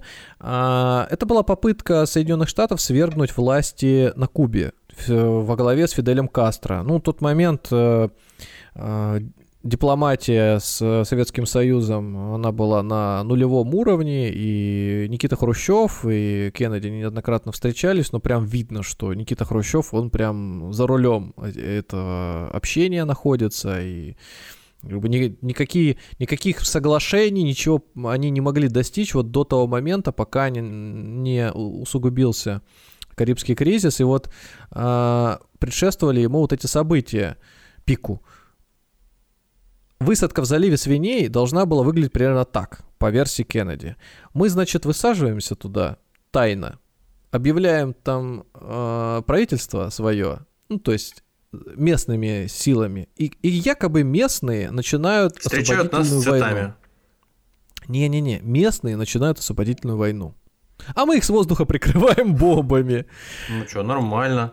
Да, красиво и, звучит, и да? и че- и через три дня мы э, парадным маршем проходим по То есть главной то есть, улице Гаваны. э, Красивая тактика. Ты приходишь, находишь там ячейку. а, Даёшь им хоть- денег, может быть, немножко? э, Даешь не просто денег. Туда десант отправляешь несколько тысяч человек. Все. Ты попробуй с, эти, с этой группой лиц в, в те времена, когда ни технологий, ничего нет, а, ну, как-то это, во-первых, все надо, это разведка должна а, это все успеть. Надо успеть это определить, это на, на, на, надо, надо предвидеть, надо это все пресечь, и у них, естественно, не получается. Их, э, у них же почему э, это провалом считается? Потому что кубинцы в тот момент их оттуда вытеснили. То есть на тот момент еще многих пленили. Ну вот и до свидания. Это прям было поражение. Я здесь не склонен э, как бы какую-то теорию, параллель проводить с тем, что в финале случилось, но генералы, которыми он руководил в тот момент, явно были не очень довольны всем этим. А искать виновного стоило. Э, виновными, конечно, были ЦРУ, которые исполнителями являлись по данной операции. И э, Кеннеди, я так понимаю, тоже не его мысль была. Вот он, ну, как там говорят, президент был парализован, не говорил, потерял дар речи, ушел в себя, в раздумье, в депрессию. Ну, конечно, а, это удар был по имиджу не только его и его э, генералов, но еще по всей стране. То есть, ну... Ну да, да, да. Международный э, авторитет, международный имидж э, Который сформировался как... после Второй мировой войны, такая. Была такая фраза, и, и, и, была такая фраза интересная, которая звучала так: Кеннеди уходит в тот момент, когда приходится мыть посуду. То есть вот после гости вечеринки, собрались, да? да, гости собрались, вечеринка заканчивается, он уходит, вот прямо знает, когда нужно уходить, и прям осознанно делает именно так. И будучи сенатором, у него вот это проявлялось там уже. То есть другие сенаторы, другие Значит, э, политики старой школы, они это видели, им это не нравилось, и они понимали, что вот эта своенравность избыточная, она не нужна. В этой всей э, игре очень плохо отсвечивает его отец. То есть его там практически нет. Он мелькает только тогда, когда говорят, что давай позвоним папе. Приходит Роберт и говорит э, Джону, Джон, давай позвоним папе, спросим, как поступить. Э, вплоть до того, что они к Эйзенхауэру ходили, уже не только угу. к папе, посоветоваться. Он же и... генерал, да, Эйзенхауэр? Э, бывший президент. Нет, подожди, бывший президент. Бывший президент э, Рузвельт, Трумэн, Эйзенхауэр, Кеннеди. Ну да, действительно. Он типа э, боевой генерал, а потом президент. Он так. Э, Эйзенхауэр э, тоже выступал некоторым советчиком здесь для Кеннеди. И так вот интересно, там их беседы тоже построены. Выглядит, как будто бы он к отцу приходит. Ну, то есть, или к деду какому-то. Знаешь, сильно старшему опытному человеку, и тот ему чуть ли не прописные истины рассказывает, как вот надо себя вести. То есть, слушать этих, слушать других. То есть, ты не даешь им возможность высказаться, все решаешь сам. Какая-то такая вот простая, простые, знаешь, эти пацанские волчьи цитаты. Ну, Но, которые работают, же, тем не менее. Но опять же, они не просто работают, он-то нулевой. Вот как вот политик, он нулевой, это понятно. У него руками и ногами является брат Роберт, у него мозгом является отец, а он классный парень. Угу. Ловелас, плейбой, как ни назови, богатый, успешный, и что-то даже умеет говорить. То есть а, описывается еще такая черта его личности, что он якобы никогда не был влюблен. У него не было настоящей любви. И, может быть, единственная любовь у него была только собственная мать, которой он как этими э, детскими чувствами, сын, сыновьячими э, проникался. Но вот непосредственно... Сыновними. Сыновьячими. выражать какие-то прям А, ты имеешь в виду, что у него недостаток эмпатии какой-то был, да? Скорее всего, да. Может быть, это все обострение тех самых болезней, которые скапливались постоянно постоянно расшатывали психику. Который он, он параллель... на своих оргиях? Э, он параллельно принимал еще огромное количество лекарств, э, вплоть до амфетамина и болезнь Аддисона, которая у него разви... развивалась, и стальная пластина в позвоночнике. Это все то, что, ну, как говорится, игнорировать было невозможно. Даже считается, что э, момент, когда в него первая пуля попала, и он ехал в машине, он не мог пригнуться хотя бы от второй, потому что пластина была в спине. Ну, то есть она сдерживала. То есть вот все, ну, знаешь, как вот это... Он мишень был, четкая. Там вот я сегодня избегу вот этих вот теорий, а, это мы куда-нибудь выпуск про теории заговора когда-нибудь еще через года два запихнем, но э, то, что с ним впоследствии случилось, то, что вот его убили, и вот этот вот стрелок Ли Харви Освальд, там куча в, информации уже давно и обнародовано. Последний обнародовал э, архивы был Дональд Трамп, кстати. Угу. А Самые последние сведения, по-моему, в 1939 году должны э, показать, э, вывести уже на свет, как, на как, пол, полное обозрение. будет снят с, э, да, да, да, с, да, да. с, с течением срока давности. Надо сказать, что закон позволяет президенту США сохранять э, материалы под грифом «секретно», если они могут принести вред для национальной, национальной обороны. безопасности, да? Да, для э, какой-то внешней политики, для интересов правоохранительных органов, да, там общественности. Поэтому часть Не документов... факт, что это будет известно и в 1939 году. Часть документов может э, держаться, да, сильно долгое время. Но последние бумаги, которые были рассекречены, они показывают доселе неизвестные факты Боже о связях мой. Ли Харви Освальда и... Алан Прокопенко. Да. Короче, короче говоря, э, если просуммировать все, что мы знаем, Ли Харви Освальд очень интересный персонаж не в плане того, что он и в России успел побывать, но в, в Советском Союзе. А, Кеннеди убил, Союзе, конечно, интересный персонаж. А, он побывал в Беларуси, там у него жена появилась, разочаровался да, в СССР, вернулся. Короче говоря... А жена а, осталась в Беларуси?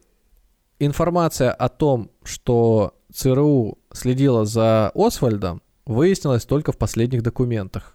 До этого разговоры о том, что они о нем знали, полностью отсутствовали. То есть мы не знали, кто так. это. Мы узнали непосредственно. И был такой персонаж Джордж Демареншильд. И помимо того, что он был геологом и нефтяником, то есть это человек, который позволял стране зарабатывать э, деньги на новых месторождениях по всему миру, он еще был знаком э, с ЦРУшниками, они знали о его существовании, там какое-то общение происходило. А еще он был знаком с Жаклин Кеннеди. А еще он был знаком с его, э, с ее матерью. А еще он был знаком с Ли Харви Освальдом. Ну, и это был совершеннейшая случайность. А и был, э, как вот э, описывают это, это знакомство, одним из немногих людей, кому э, Освальд Ли Харви мог доверять. То есть у них были какие-то беседы о взглядах на текущую политическую ситуацию, обо всем на свете. Али Харви Освальд, получается, непростой человек, он какой-то там при э, чинах, при званиях тоже или нет? Я просто о нем вообще ничего не знаю. Он, кроме... он в армии служил, но он не был какой-то... Шишкой. Он, он даже как стрелок был не самым классным. Он вот, ну вот он... Иначе бы с первого раза пристрелил, конечно. Да. А еще интересно, что ЦРУшники знали об этой связи между, ну вообще об этих встречах между этим э, Демахреншильдом и Освальдом. и Освальдом. Это очень интересно. Хотя до этого, я же говорю, были фразы, как что... Как будто бы никто ни о чем не подозревал. Ни, ни, ни, ничего не случилось. И, и то, что существует вообще какой-то Освальд, никто и понятия не имел. И я сюда еще могу приплести, кстати, тех самых бостонских брамидов. Угу. Дело в том, что одна, одно из семейств э, этих браминов, Пелфи, э, один из членов семьи, он был, значит, другом Марины Освальд. И там, короче, Суп- такая... Супруга, супруга Освальда или... Да-да-да-да-да. Вернее, а, она, она одна из членов семьи. И супруга Освальда, одна из вот этих э, браминских семей, значит, она с ней знакома непосредственно. Другая семья э, знает непосредственно Ли Харви Освальда и даже э, в их гараже находился непосредственно тот карабин, которым э, Кеннеди убили. Ну, так бывает, это случайность, то, ну что ты. Тоже случается. Короче, вот эти вот все цепочки связей, я понимаю прекрасно, что вот там, население к тому моменту было там, не 300 миллионов. Но я в том числе понимаю, что есть определенный круг лиц, которые так или иначе крутятся всегда вокруг, ну, там, ну, тысяч людей, их, ну, ну, десятков, пускай, одни и те же. Но вот этот тут персонаж, Ли Харви Освальд, он колесил по всей планете. То есть, не то, что по всей планете, он, он был везде. Он успел каких-то куби, прокубинских партиях состоять. Он успел в Советском Союзе побывать. Он успел вот с этим, откуда непонятно, он с этим В общем, мог, производит а, впечатление человека, который был связан с разведкой 100%, потому ге- что зачем ему иначе геологом, кататься? да. И плюс ко всему он еще кривой был стрелок. То есть как это все получается? Выглядит это таким образом, как будто бы это действительно существовал некий план Б на случай, если э, такой э, персонаж, как Кеннеди, больше не нужен, его необходимо устранить. Какой момент они его начали тренировать, здесь не особенно понятно. Отец э, Джона, Джека, э, получил инсульт в 61 году. Так, Вот. А как мы знаем, президента Кеннеди убили в 63-м. так. То есть отец, э, получивший инсульт, он уже не мог нормально передвигаться, не мог говорить. То есть все, он ну, Не мог Фактически- заступиться за сынулю, в случае чего, да? фактически да. свое влияние. Э, В, лучше- лучшем случае он был похож на свою дочь Розмари, которая в этот момент э, в психбольнице еще лежала. Мгм. сказать, что сохранялось какое-то влияние отца здесь, нельзя, но с другой стороны можно сказать, что протекторат, который он мог бы ему обеспечить, протекцию, которую он мог бы ему обеспечить, она ушла вместе с этим инсультом. И буквально вот уходит, э, значит, эта протекция, через два года убивают сына. Почему, по каким причинам, э, связи с мафией, какая-то ревность, э, там, с этой Мерлин Монро, борьба, то Советский да, всё Союз, который нанял этого Ли Харви Освальда, еще что-то, очень сложно сказать. Выглядит это примерно так. Э, Раскаленным ножом э, клан Кеннеди с начала 19 с конца 19 века э, врывается в политику Соединенных Штатов Америки, пытаясь э, разрубить э, сложившийся уже узел консерватизма и впихнуть туда свой, вот впрыснуть туда какую-то свою жизнь, нужную именно им.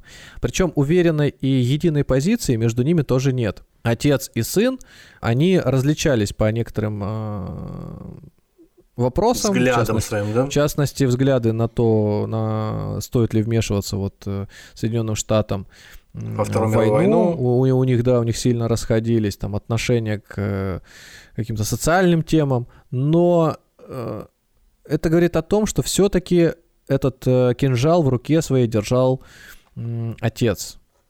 То есть именно Джозеф Кеннеди, Джозеф Патрик Кеннеди, про которого мы знаем как про биржевого трейдера, посла в США и э, несостоявшегося кандидата в президенты. Посла Великобритании. Да, посла Великобритании. Я сказал посла США? Посла США в Великобритании, а не в. Ну, конечно же. Так вот, когда говорят, что ЦРУ планировало убийство э, Джона Кеннеди, вспоминают еще такую деталь, что в те времена само это управление разведывательное, оно существовало всего лишь 16 лет. То есть это Мгм. довольно молодой орган, и говорить о том, что он имел какой-то вес, способный настолько хитрые паутины выстраивать, э, тем более в политической игре, способный вот свергать монарха, ну, было бы, наверное, несколько Причем делать это так, чтобы не могли за руку схватить сколько лет подряд и... Да. А, само управление создается не с пустого места. Есть всегда комитет, есть какие-то а, начальники штабов, которые непосредственно отдают приказ на его создание и руководят, и смотрят, и анализируют, естественно, деятельность. Ну, 16 лет срок довольно большой, но по меркам а, уже состоявшейся страны, состоявшего государства, уже в момент, когда закончилась Вторая мировая война, все-таки ну, набравший определенный вес. И поэтому я думаю, что если бы даже какая-то группа очень высокопоставленных лиц э, занималась э, подготовкой этого убийства, то она бы явно была бы на уровень выше. То есть, да, какие-то методы, модели, может быть, какой-то отдельный отдел или ресурсы ЦРУшников были задействованы, но решение принималось непосредственно выше. А вот эта вот история с э, стрелковыми характеристиками Освальда, она очень хорошо сопоставимо с тем, что якобы стрелков было не один, и не два, и не три. Ну да, было слышно такое, да. Слушай, а могло больше. быть такое, например, что Освальд просто каким-то образом еще симулировал свою свой недостаток меткости, там, предположил. Вот а настолько он когда... сложно все. Ну, это значит, что он, когда еще в армию пошел служить, он уже там должен был начать симулировать чтобы все знали. Ну, это на, стре- он... на стрельбах. Нет, ну это готовить надо к чему? К тому моменту Кеннеди еще не избирался никуда. Ну окей, ладно. Мы не будем усложнять еще сильнее эту историю, которую и так невозможно я понять. Бы, я, бы, я бы сказал, что здесь могло быть э, еще сильно интереснее. Тебе нужен, ну, тебе нужен образ противника, на которого сослаться. Человек был в Советском Союзе? Был. Идеологически э, сопереживал, поддерживал, поддерживал. Кубинцев поддерживал, поддерживал. Ну, он Был очевидно... знаком с некоторыми товарищами из э, ближнего круга Кеннеди, был, да? Все, а... в общем, все хорошо, все сходится. Стрелять не умеет. Да бог с ним с стрельбой. У нас есть люди, которые умеют стрелять, не переживай. Ему главное оказаться в нужном месте в нужное время и держать в руках берданку какую-нибудь. Все. Да, но э, сюда тоже интересно так э, попадает ситуация с тем, почему машина была не закрыта. Якобы было жарко, а кондиционер не справлялся. И президент сам сказал, давайте-ка мы приоткроем-то шторку, чтобы кондиционер работал. А, Крышу простите, снимем. простите, ну, если тебе э, жарко, можно там и окошки открыть. Ну, ладно. Он же шик, роскошь кабриолете проехаться, почему бы нет. Может Жену быть, и сам. красивую всем а, а, мож, а, а может быть, э, все прекрасно знают тягу к тому, чтобы ездить в кабриолете, кондиционер работает, не работает, приоткрыли. Но до того, как э, в Кеннеди стреляли, в Кеннеди пытались еще и взорвать. Вот об этом мало кто говорит. Интересно, я не слышал. Был такой персонаж, Ричард Пауль, который э, однажды э, начинил взрывчаткой свой автомобиль и пошел на таран. Ну, в какой-то момент он, по-моему, то ли передумал, то ли что. Короче, его там же и поймали, он еще не взорвался. Покушение не да. состоялось. А он был, вот его позиция была такая, я не согласен с политикой вот президента, значит, вот мне, мне он не а, нравится. По, а по, каким, по каким вопросам? Просто не согласен кардинально? Ну, будем, будем так сказать, там, э, я, я сейчас детали не вспомню, по-моему, это с Кубой опять же было связано. Все, наступил ноябрь, 22 число, 63 год, несколько выстрелов, которые заканчивают жизнь президента Соединенных Штатов Америки к тому моменту. Э, Джон Кеннеди уходит из жизни, жена его не пострадала. Вот. Э, но она потом вышла замуж за э, известного в то время, сейчас это абсолютно звучит как персонаж из какого-то комикса, Аристотель Анасис предприниматель, а, ну да, судоходный да, да, магнат. Да, да, да. Вот. Она причем еще и наследство от него какое-то получила, и пожизненную пенсию от дочери, которая большую часть, конечно, унаследовала по закону. Он богат, там, дьявол был, по-моему. Там тоже, да, там тоже всякие страдания э, и... Ну, там уже скорее арест... больше мелодрама всякая начинается, там ну, она его... теорий заговоров. Он, он, он ее фактически как, может быть, даже какими-то чувствами, если к ней и проник, проник, проникся, то она к нему абсолютно нет. Ну и это все уже не про нас. Девочки, да. э, история здесь, к сожалению, от меня вот романтическая не прозвучит. Она на самом деле не прозвучит никогда в отношениях между Кеннеди и Жаклин, ну, Джоном я имею в виду и Жаклин, но вот э, то, как это выглядит на экране, конечно же, такие все. Как э, Э, жених и невеста на вершине торта стоят, вот это они, они стоят, но на самом деле они искусственные и не настоящие, если кто-то не знал, их можно они есть. Они из помадки, да-да-да, какой-нибудь сливочный. А, через некоторое время Роберт Кеннеди и его младший брат также начинают участвовать в выборах, и прям уже во время предвыборной гонки его застрелили. Его застрелили есть такой фильм «Бобби» называется. Угу. Он как раз-таки про тот день, когда его убили. Действие разворачивается непосредственно в отеле, в который он приехал тогда. Хорошее кино, мне оно понравилось, я его давно смотрел. Оно вообще не про политику, оно больше про то, как люди жили в этот момент, там из разных, там кто-то к парикмахеру пришел, кто-то там метродотель, еще какие-то, ну, в общем, угу. и как общее вот это вот событие их всех вплетает в эту историю, чем они в этот момент занимались, как это все, как, как ты знаешь, вот взрывает их жизнь. Вот это интересно наблюдать. Кстати, там Энтони Хопкинс играет, если вы хотите, можете посмотреть, да. Интересно. А, Вообще, кстати, по поводу фильмов, можно посмотреть еще «Выстрелы в Далласе». Это э, снимал Оливер Стоун. Если не ошибаюсь, вот с этого фильма начался э, его, так сказать, прорыв непосредственно в байопиках, вот в фильмах о известных личностях, начал он с него.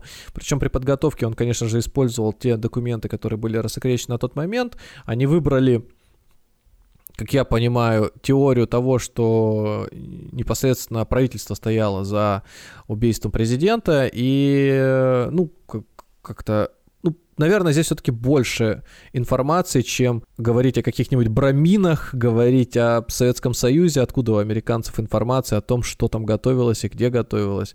Человек один раз в жизни был в России, если бы там нужно было какую-нибудь информацию передать, для этого не надо было ехать никуда, там жену какую-то иметь. Вот, но для красивой, скажем так, для киллера, для создания красивой легенды, если у тебя еще жена русская, ну, конечно, тебе президент... Сто процентов ты, ты, ты, да, ты проклятый шпион. А Роберта Кеннеди уже убил далеко не коммунист, его убил палестинец. Его смерть тоже, э, если с А какими-то какое время загадками спустя это случилось? окружена в 68 году, буквально через 5 лет. Да. Проходит 5 лет, убивают брата старшего, да, вот это вот проклятие Кеннеди. Старший, старший брат в э, семье умирает на войне, второй брат, значит, его застрелили уже в президентском а, этом... а, Кресле. как, а, как, о боже мой, Кабриолете президентском. Кабриолете, конечно же, да. Второго, значит, в отеле застрелили. Там, значит, э, какой-то палестинец. Кстати, он, он до сих пор э, в тюрьме сидит. Он не умер, его киллер. Он, возможно, даже выйдет э, по досро... ну как досрочно. Он 53 года уже сидит в тюрьме. Если, С ума ну, сойти. э, Да, если получится, то его, может быть, даже отпустят. Там, конечно, интервью... Там хорошее сейчас поведение может- досрочно. ну, он там много раз писал, что-то раз 16, по-моему, он уже писал по этот, про- просьбу о досрочном освобождении, Лучше бы книгу за- написал. заявление.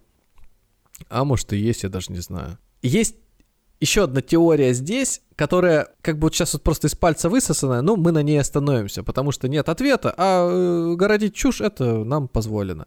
Джимми Хоффа, которого посадил Роберт Кеннеди еще в 64 году, если не ошибаюсь, а посадил он его буквально на... Ни много ни мало, он его посадил на 8 лет. Подожди, подожди, подожди секундочку, ты сейчас не ошибаешься? Если его застрелили Роберта Кеннеди э, в... Или подожди, Нет, Роберт... смотри, Ш- Роберта Кеннеди застрелили в 68 году, а, А, все, все, он- все, все, все, я да. перепутал. Да. Вот. Э, Его, значит, он его, он ему помог насобирать 8 лет, значит, за взятку, это взятку, и 5 лет за мошенничество. В сумме 13 лет Хофа. Ну, естественно, ты ему будешь пальцы показывать, какие хочешь. 13 лет получает Джимми, сидит лишь 5, выходит. А потом, кстати, вот интересная тоже ситуация. Я не помню сейчас, как зовут э, этого персонажа из Сопрано, который э, выходит из тюрьмы, и ему все начинают быть должны сразу. А, а я отсидел за вас. Дед, там». дед, дед какой-то, да? Начи- начинает просить. А по-моему, не, не дед, а этот, э, который потом на, жене, на, жен- на сестре Тони э, женился. А, этот, Я- Ричи Април, который... Рич, Ричи Април, да, который Это самый должны. дерзкий Долю дебил из... Да, да, да, да. Да, да, да, да, да. Вот Джимми Хоффа, вот его вот этот выход из тюрьмы чем-то напоминает ситуацию, что ему теперь все должны, э, должны. А за пять лет Джимми все уже ушло, профсоюзы переделили, уже там боссы мафии. В общем, может он быть, релик там вернулся таким э, живым ископаемым из прошлой эпохи, и все его претензии, они как бы не, не в кассу Ну, были совсем. вроде да? как, вроде как эпоха-то не сильно-то ушла, потому что пять лет всего прошло. Но за пять лет дела в таком э, мире, Сменилась они могут... обстановка. э, да, и в одной из, э, так сказать, в одном из очередном раунде переговоров, по которым Джимми должен поехать был качать права, В результате он, переговоров он отправился по- по- под газон на стадионе на каком-то, да, отдыхать. Ну, ну, вроде как, да. То есть вот эти вот шутки, что в самом необ- необычном месте можно встретить испанскую инквизицию армян, Да, играющих или в нарды, и обнаружить Джимми Хоффу. Хоффу. Это, кстати, да, Поэтому- про, про, про Сопрано там же та шутка и была, когда Тони Сопрано делали операцию и засунули руки ему по локоть в его здоровенную тушу, кто-то пошутил из хирурга, что типа мы, мы там сейчас Джонни Хоффу найдем 100%. Да-да-да-да-да. Вот эта вот связка Джимми и э, Роберта, она, мне, мне кажется, здесь интересной тем, что это прям конкретно конфликт мафии и госчиновника. В тот момент еще он был там прокурором, по-моему, Роберт. Представь, убивают первый, первый, значит, уровень иммунитета, отец, э, ну, их, да, Джозеф, паралич, паралич. Э, Сам, спа... Самый серьезный, самый весомый да, да, да. человек. Выбывает из игры. Второй уровень брони это Джон. Брат Джона президент. убивают. Ну, убить президента. Это То серьезно. Есть, убиваешь президента, все, дозволено, все. Ты можешь делать, что хочешь. Там причем, тут же, там же буквально вот, там всех э, убивают, кого только можно. Вот, вот так вот на улице этого. Э, Мартина Лютера Кинга, пожалуйста, на, тоже точно так же. Ну, там... еще бы кто-то запретил какого-то потом, Мартина Лютера Кинга Потом, потом, потом это Джон Леннон еще был. Ну, то есть, это, как, как да, казалось да. бы, это такой э, дикий запад, тут вполне себе. И для бандита, который хочет отомстить, вполне себе, ну раз уже, блин, президента вальнули, а чё бы кандидатам не вальнуть? Вполне может быть, нанять, причем и легенды нет никакой. То есть если там, э, можно сказать, что какая-то сложная конструкция, позволяющая, да, действительно... Да, написать э, вот такой красивый сценарий. Роман под, целый, да. Под, подстраховаться выстрелом профессионального снайпера и закончить, э, выполнить задачу, то здесь прилетает палестинец там. А, Израиль, какая Куба там? Э, этот убивает, э, потому что э, израильский вопрос же тогда как раз... Э, США помогает Израилю, да. Да, да, да, да, да. Вылетают палестинцы и стреляют в него. Но тут можно сказать, опять же, что подобная точка зрения, что дозволено все и можно вылетать, вполне себе. Таксист, пожалуйста пожалуйста, вот э, угу. фильм, да. Ну, короче, это вся вот ист- э, история из, э, как, как некой, знаешь, моды, что ли. А потом Игорь Тальков. Короче. Звенья гребаной цепи. Да, да, да, да. Короче, листьев, боже мой. Короче говоря, это ни в коем случае там не насмехаемся, не подумайте. Почему Джимми Хоффа исчезает? Тоже можно сказать, что, значит, бандиты нам не нужно, просто вот ну, то есть назойливая муха какая-то, ее нужно при, при, приши, пришить. Ну, Хоффа здесь, конечно, вообще не того уровня человек, чтобы его не надо было при, при, пришить, действительно. Его, его-то понятно, его уже могут и вплоть до, там, за, за, за Роберта уже... Его уже из-за Роберта могут просто завалить, просто, ну, как говорится, в, в, в отомщение. Так что не обязательно его сами бандитские эти э, лорды боссы, бандитские боссы приговорили к этому делу. Ну, короче говоря, ситуация туманная, неоднозначная, и, естественно, когда чем больше, а, как мы знаем, а, следователи в США, ребята скрупулезные, информацию любят освещать, но не в, в тех случаях, когда какие-то интересы могут пострадать и у них. У Роберта, кстати, тоже есть небольшая загадка в гибели. А, говорят, слишком много пуль было выпущено в него, опять-таки, как и в случае с его Значит, братом, помимо стрелявшего, есть еще одно пулевое ранение в затылке. То есть у него в груди, где-то в районе живота, какие-то просто пули насквозь пролетели, а одна, которая в голову контрольная, ну, скажем, летальная, не контрольная, она угу. якобы со спины, и это... Там, знаешь, какая интересная ситуация? Сейчас не буду точно воспроизводить м- детали, но он идет вдоль, по-моему, они через кухню, что ли, проходят, уже, видимо, покидая а, помещение, вылетает в лоб к лицу палестинец с пистолетом, блин, кандидат в президенты идет, вылетает, стреляет в него, тот то ли разворачивается, то ли что, падает а, назад на полицейского, и вместе с полицейским приземляется, и вот полицейский достает пистолет, и вот считается, что одна из пуль была вы, выпущена в бошку непосредственно вот этим полицейским, ну как считается одна из версий, да? Да, выпущена полицейским. недурно тоже то ли случайно, то ли э, он, как говорится, был... Э, С палестинскими корнями. Нанят. Да, может, бандитами, просто вот э, все вместе. Палестинца выпустили, знаешь, палестинцу дали возможность. Это знаешь, как вот, вот тоже вот почему эта легенда, может, бандитская состоять. Сидит в каком-то кабаке, какой-то человек прям вот люто просто кушать не может, хочет отомстить за свою mm-hmm. родину. А пожалуйста, и нам он не нужен. Сейчас мы все сделаем как надо, красиво. Наш там прикормленный коп есть, наш этот все. Причем прикормленный коп стрелял не из 38-го калибра, а 22-го. Из собственного как, пистолета как, какого-то. Как правило, да. По-моему, в те времена уже дозволялось полицейским иметь э, табельное да, оружие и второе, которое они могут купить Личное. самостоятельно. То есть, да, и пользоваться им. И вот э, он потом, причем тоже как-то что-то, не знаю, и продал его через время. Тоже, ну, И никто не стал спрашивать, да? там вообще улики терялись, что-то не находили. Пожар там случился в этом отеле, боже мой. Ой, ой, ой, сгорело все. Все, все не слава богу, да.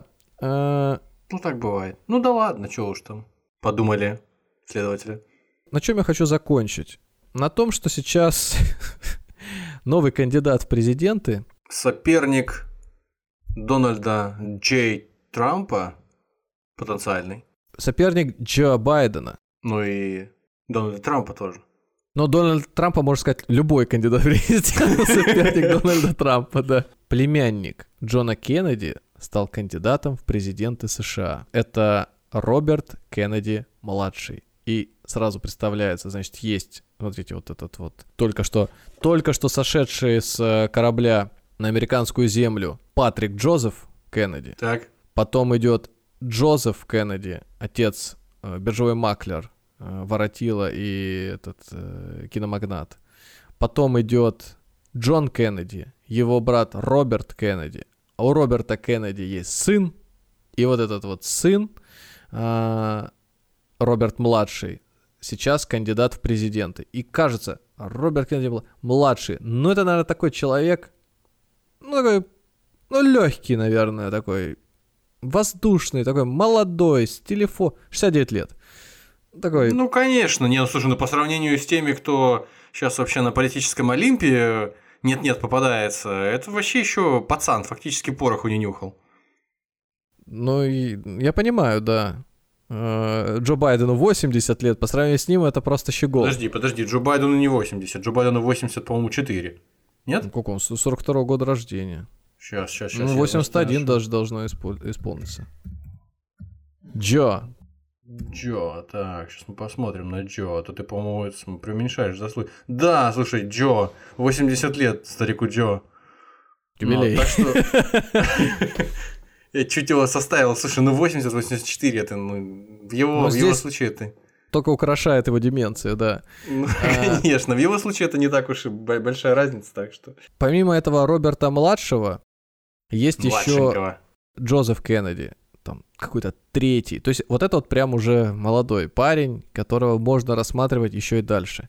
Значит, вся все семейство Кеннеди, начиная вот с Джозефа или Патрика, там, с Мейфлауэра, они так или иначе интегрированы в политику США. То есть где-то кто-то как-то там находится. Вот, кстати, вот этот вот кандидат в президенты, вот он выглядит кисло совсем. Вот даже, не знаю, там, в сравнении с э, Байденом, который, знаешь, как не он сам, но его, скажем так, пиджак и галстук, они уже побывали. Вот этот вот конфликт сейчас, который происходит, Мгм. а, с, э, кризис, который был, пандемия, ну что-то как, ну хотя бы как-то он где-то там э, да около связан. А Роберт, он, во-первых, антиваксер, сторонник теории заговора, то есть ярый антиваксер прям.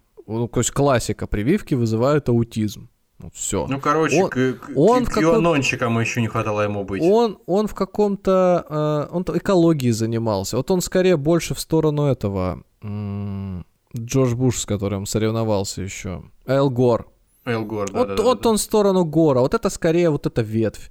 А, И здесь уже нет такой целостной позиции, которая где-то могла бы существовать в семействе Кеннеди. Это просто скорее яркий образ демократов, который можно было бы использовать э, в дальнейшей гонке Против них. один из братьев э, Джона Кеннеди, Тед, поддерживал Обаму на выборах, а э, вот этот вот Роберт, младший, нынешний кандидат, он Хиллари Клинтон поддерживал. Причем Ну вот. конкретно, конкретно это так было. То есть там стоит Обама, перед ним какой-то седовласый дед, значит, начинает зачитывать, что как же классно, вот, значит, такой вот молодой, преуспевающий, подающий надежды, значит, мы за Чернокожий него парень.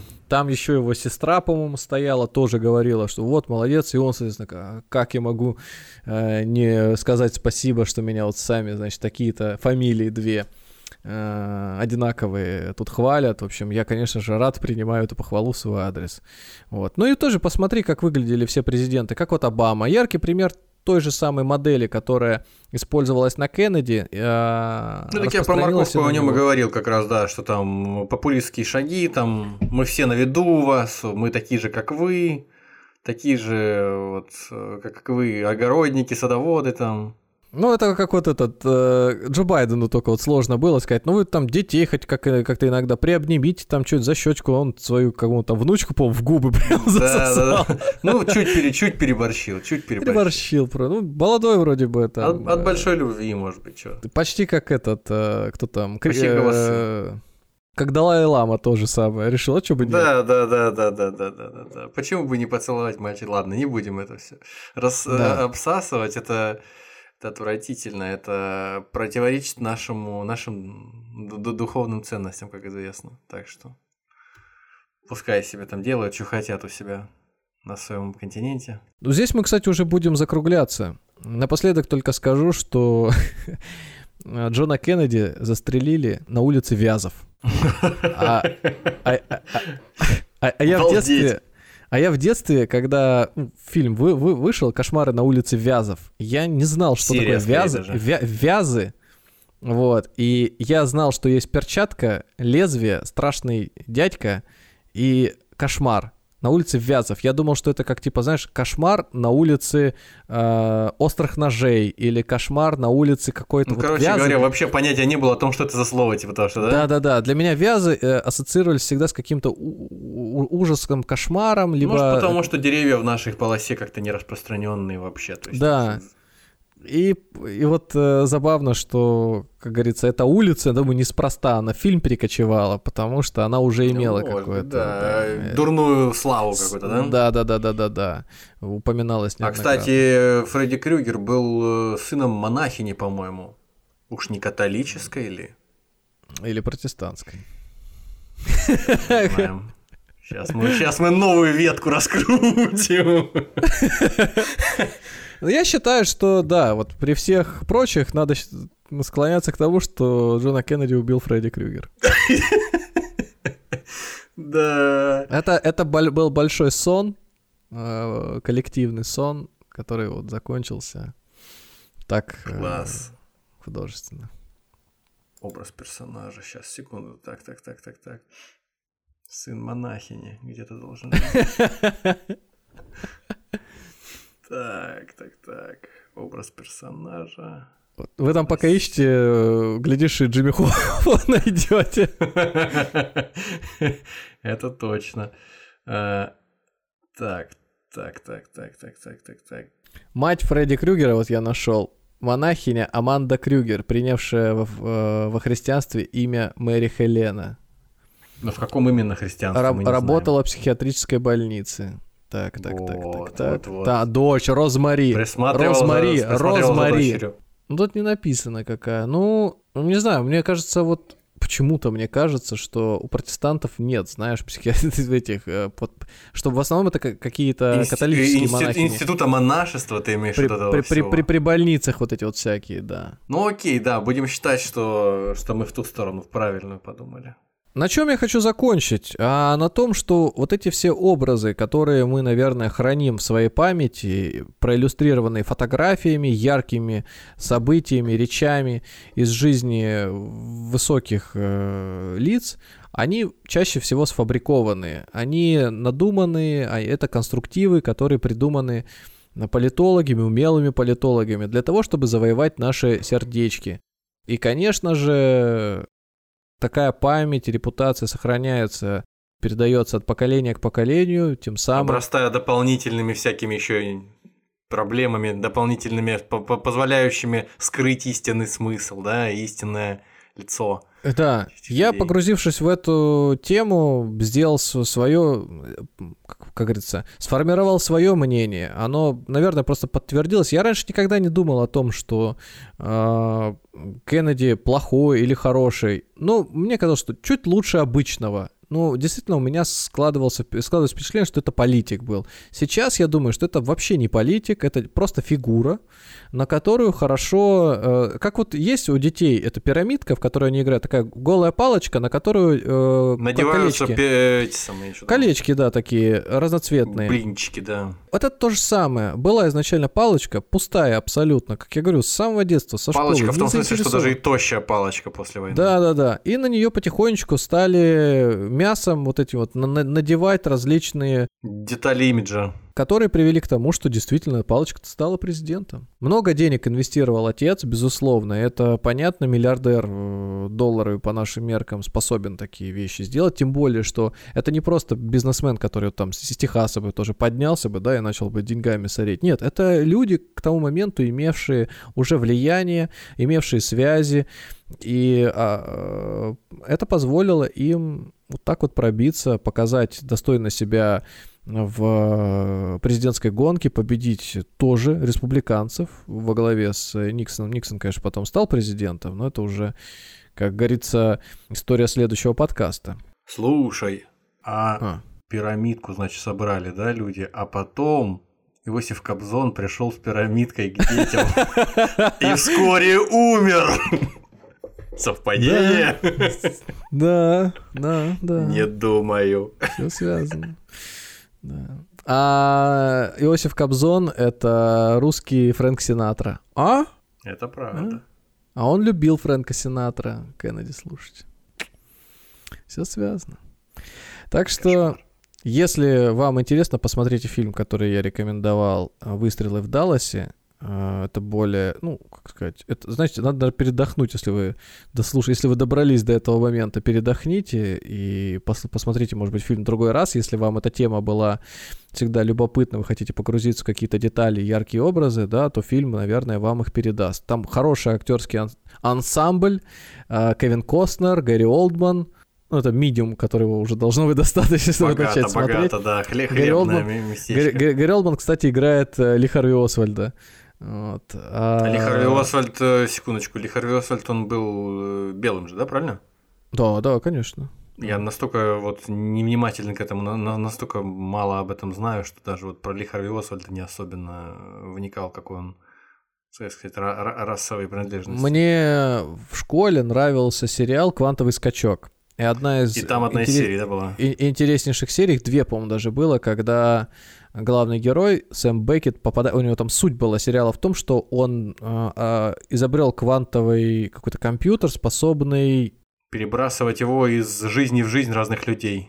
перемещаться во времени, они изначально. Э, Делали машину, строили машину времени. И машина времени, они не знали, как она там до конца сработает, но она э, пере- обменивала сознание человека из прошлого э, с телом доктора в настоящем. То есть, не с телом, а с сознанием доктора в настоящем. И вот, то есть, в теле доктора появлялся персонаж из прошлого, например, Ли Харви Освальд, а доктор отправлялся туда. И причем машина сбойнула, она еще была там в виде теста, что он не мог выбраться назад, и каждый раз он перемещался в новой серии в новое тело, то есть его хаотично разбрасывало по временной петле. Выходом, как и в случае с Днем Сурка, надо было сделать что-то хороший поступок какой-то, исправить жизнь Да, человека, да, да, и да, это да, да. улетало. Ну, это такая там библейская тема, скорее, потому что там бо- божеств- э, он там и с Богом, э, прямым образом это не называется, но с дьяволом он точно там виделся. И вот когда попал в тело Ли Харви Освальда, я помню, что э, они выбрали такую теорию помутнения сознания, что даже вот находясь в теле, его все равно он периодически те- теряет над собой контроль, и через некоторое время он, он там проходит прям события, он уже дальше где-то. И вот борясь э, с потерей э, контроля над своим телом, он э, доходит до того самого момента, когда оказывается в Далласе 22 ноября. И вот на этом как раз таки вот интересном моменте можете посмотреть сериал, сериал целиком, чтобы узнать, чем же Ну, кстати, сери- сериал очень приятный, мне его тоже в свое время нравился. Я не Ну, знаю, как хорошая- он смотреться актеры. сейчас, через 25 Да. лет, после того, как я его смотрел, но тогда он воспринимался вот как что-то такое э, до доброе, полезное нечто такое. Ему бы, ему бы качество звука подправить там, и он бы, э, наверное, смотрелся лучше. Там много социальных э, драм подняты, и, и действительно человек погружаясь в... Короче, сейчас не о нем, ну, в общем, интересно, посмотрите. Слушайте нас на всех площадках, где вам удобно. Apple подкасты, Яндекс Музыка, Spotify, CastBox, Overcast, Pocket Casts, Звук. До свидания. Если вам нравится то, что мы делаем, поддержите нас на Boosty. Всего вам доброго.